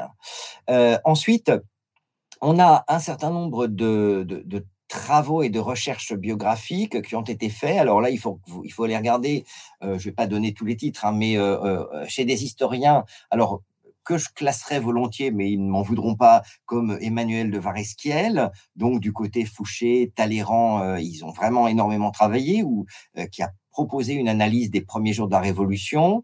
Euh, et puis, euh, il y a des historiens de gauche qui ont également énormément travaillé sur ces questions-là. Il faut regarder du côté de la, de la bibliographie de euh, Philippe Bourdin. On retrouve encore Jean-Clément Martin pour les, pour les historiens actuels. Il y a une très grosse production parce que la Révolution française fait partie d'une part de nos préoccupations historiennes, de nos références historiques, et puis qu'elle fait régulièrement partie des programmes de l'université. Et comme les étudiants sont un public captif, les, éditeurs donnent euh, évidemment euh, une place importante aux publications concernant la Révolution française. Donc voilà quelques, quelques pistes. Euh, je ne saurais trop recommander d'attaquer la Révolution française par la culture comme je l'ai dit, euh, donc euh, les chants révolutionnaires, vous avez des, compilations de chants révolutionnaires euh, accessibles sur toutes les plateformes de, streaming possibles et imaginables. il y a une iconographie, alors sur Gallica en particulier, qui est magique et qui est une iconographie intéressante parce que c'est vendu un peu comme on vend aujourd'hui les posters du Che Guevara. C'est-à-dire on, vend, euh, on, vend un peu partout euh, des images révolutionnaires représentant Marie-Antoinette euh, comme une autruche, parce que c'est l'autruchienne. représentant Louis XVI comme un roi cochon, ou au contraire représentant Robespierre et les Jacobins dévorant de la chair humaine. Enfin, et ces images-là, on les trouve extrêmement facilement. Moi, je suis convaincu que euh, l'histoire, c'est d'abord, euh, elle doit d'abord être sentie. Il faut d'abord euh, regarder ce que font, ce que disaient, ce qu'entendaient les gens de l'époque. les, musiques révolutionnaires sont excellentes. Les, enfin, voilà, c'est mes recommandations, c'est aussi d'aller au cinéma, même pour voir des super daubes. je ne saurais trop recommander Liberté, Égalité, Choucroute avec Coluche, Roland, euh, Roland Giraud, euh, Darry Cole, qui est un film des années 1980. Est-ce que pour faire plaisir à, notre cher Modo Karl, tu nous conseillerais la série La Révolution sur Netflix? Alors, je, dois dire que j'ai vu le, je, n'ai vu que le premier épisode. C'est très rare chez moi. Ah, euh, moi aussi, tiens, j'ai tenu qu'un épisode. je n'ai vu que le premier épisode. Je n'ai pas du tout, du tout, du tout compris quel était euh, l'intérêt de la référence révolutionnaire. Donc, euh, euh, pourtant, tu, le sais, j'adore les daubes, j'adore le mauvais cinéma, les mauvaises séries. je ne suis pas du tout dans la fascination extatique pour le film d'André Ivajda consacré à Danton. pas du tout. Hein, moi, c'est. Mais, mais là, je n'ai pas compris. Je, n'ai juste pas compris. Quel est cet objet? Bon, en tout cas, il y a une question quand même que je voulais te poser depuis tout à l'heure parce que sache que euh, tu n'as pas accès euh, et, les gens qui nous écouteront en podcast ou sur YouTube n'auront pas accès au, chat en direct sur Twitch là pendant qu'on mène cet entretien en direct, mais c'est un festival, mais vraiment un festival de calembours depuis deux heures autour de Mara. Quels sont tes plus beaux calembours autour de Mara Alors, euh, il y en a déjà un que je dois à Michel Vauvel. Euh, qui, euh, lorsque je suis venu en 1984 lui présenter mon projet de mémoire de maîtrise, m'a dit très sérieusement, donc c'était en 1984, on n'a jamais su ce que Maradona. Alors là, euh, quand vous arrivez, vous, jeune étudiant, devant l'un des plus grands historiens de la Révolution française, qui était un monsieur qu'on dessinait au compas, Michel Vauvel, il était absolument adorable, et qui vous regarde avec ses grands yeux et qui vous dit, on ne sait pas ce que Maradona c'est euh, bon et puis sinon euh, il y a évidemment que comme il faisait très chaud euh, dans en juillet 1793 on sait que Marabout. Eh oui eh oui quand tu parlais des t-shirts ou des choses comme ça, on a eu du Che Guevara, par exemple. Hein, on a eu du, eh ouais, on a eu beaucoup de choses comme ça. C'était le, Maradonuts. On a, beaucoup de, on a beaucoup de dérivés. Tu apprécierais les gens qu'il y a dans le chat actuellement. Olivier, est-ce que tu voulais rajouter un petit mot pour euh, finir cet entretien peut-être? Euh, Tu as le droit, tout à fait le droit de te faire un peu de, un peu de pub, toi qui as si bien cadré ta webcam pour qu'on puisse voir derrière. Tu es le pouvoir que tu vas sortir. le premier et le dernier. Euh, voilà. Euh, donc, euh, je, prépare, je prépare actuellement, j'ai deux projets. Donc, le crépuscule des Lumières pour comprendre comment les Lumières sont devenues un, fait du passé, à quel moment au 19e siècle. Hein. donc, je ferai ça à travers des biographies de Stendhal, de Beethoven, d'un certain nombre de gens. et puis, j'ai un autre projet sur lequel on est en train de travailler avec un copain qui est dans un registre tout à fait différent sur boxe et politique. Mais ça, c'est voilà, c'est juste, je, mets ça comme ça. par ailleurs, je, celles et ceux d'entre, d'entre les auditeurs que l'histoire intéresse, mais qui sont un peu, qui, ont, qui, peuvent avoir un peu de réticence face à des côtés très universitaires. Moi, je participe depuis très longtemps à une revue euh, qui s'appelle la revue Historia, qui est la revue la plus ancienne et euh, dont beaucoup de numéros sont euh, de très très bonne qualité, même si ce sont des numéros qui sont très volontairement et, très dignement destinés à un très grand public. Hein. On a, je suppose que vous avez bien compris que dans euh, ce qu'a dit Benjamin sur ce que je fais, euh, moi j'aime beaucoup la culture populaire. Euh, je, je, suis très très soucieux d'être un vulgarisateur euh, de ce que l'histoire a de, plus compliqué. Euh, et puis euh, la dernière chose, c'est que j'ai une dernière casquette. Je dirige une petite collection au PUF, qui est une collection de, biographies dans lesquelles il y a eu un Hitler publié par Johann Chapoutot et Christian Ingrao qui avait un peu fait couler d'encre. J'ai fait publier un, Diogène par Jean-Manuel Roubineau, un Roi Arthur, on revient dans, dans Camelot par Alban Gauthier, un allié nord-aquitaine, un général de Gaulle. Enfin donc il y a 17 volumes actuellement par au PUF. Et euh, bah, c'est un très très grand plaisir de, diriger cette collection, de faire écrire par des gens très différents euh, des, vies de grands personnages euh, et de tenter de leur redonner une, une consistance et une lisibilité pour le public le plus large possible. Et en plus, ces livres ne sont pas chers que du beau monde, que du beau monde. D'ailleurs, hein, vous pouvez retrouver, euh, vous qui nous écoutez, euh, la rediff de euh, l'entretien avec Christian Ingrao sur YouTube ou, en podcast. C'est dispo et c'était vachement bien, vachement bien aussi. Bah, Jean-Clément Martin vient de publier dans cette collection, enfin ça va sortir dans les tout prochains jours, un Vendéen. Bah écoute, en tout cas, merci, merci Olivier de nous avoir accordé de, ton temps ce soir. C'était super intéressant. Je pense que tout le monde a, a passé un très très bon moment. Merci à tous ceux qui ont suivi euh, cette, euh, cette émission ce soir. Merci aux modos qui ont pas eu beaucoup de boulot. Hein. Je les ai vus faire beaucoup de blagues. Euh, mais merci à eux d'être d'être là à chaque fois. Voilà, Olivier, si tu veux dire au revoir, c'est le moment. Alors déjà, moi, je tiens d'une part à te remercier, et puis comme je l'ai déjà fait 25 000 fois depuis qu'on se connaît, à te féliciter pour le boulot que tu fais, parce que c'est vraiment très important euh, que euh, l'histoire vive de cette façon-là, hein, même euh, si tu es passeur d'histoire comme je le suis, mais dans, un, dans un genre différent. donc, merci beaucoup de le faire, et, du coup, bah, ça a été, c'est pour moi un très grand, très grand plaisir, un très grand honneur hein, de, de pouvoir m'adresser à plein de gens, euh, dont je connais certains, puisqu'il y a mes neveux apparemment, euh, et euh, qui, la plupart, n'ont peut-être, n'avaient peut-être pas une connaissance de la Révolution vue sous l'angle qui n'est qu'un angle. Euh, par lequel je l'ai je, je, abordé. Encore une fois, ça n'est qu'un angle, euh, et il y a plein d'historiens de la Révolution française tout à fait éminents qui sont en désaccord absolu avec moi, et c'est très bien. Merci à tous d'avoir suivi cette soirée. On se retrouve très bientôt pour une nouvelle émission. Salut, ciao.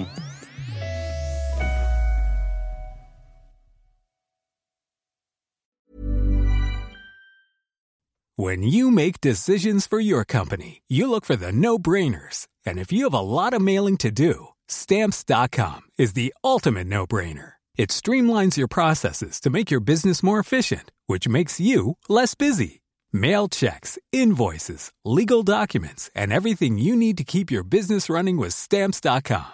Seamlessly connect with every major marketplace and shopping cart Schedule package pickups and see your cheapest and fastest shipping options from different carriers with rates up to 89% off USPS and UPS rates. And with the stamps.com mobile app, you can take care of mailing and shipping wherever you are. Make the same no-brainer decision as over 1 million other businesses with stamps.com. Sign up with code program for a 4-week trial plus free postage and a free digital scale. No long-term commitments or contracts. That's stamps.com. Code program.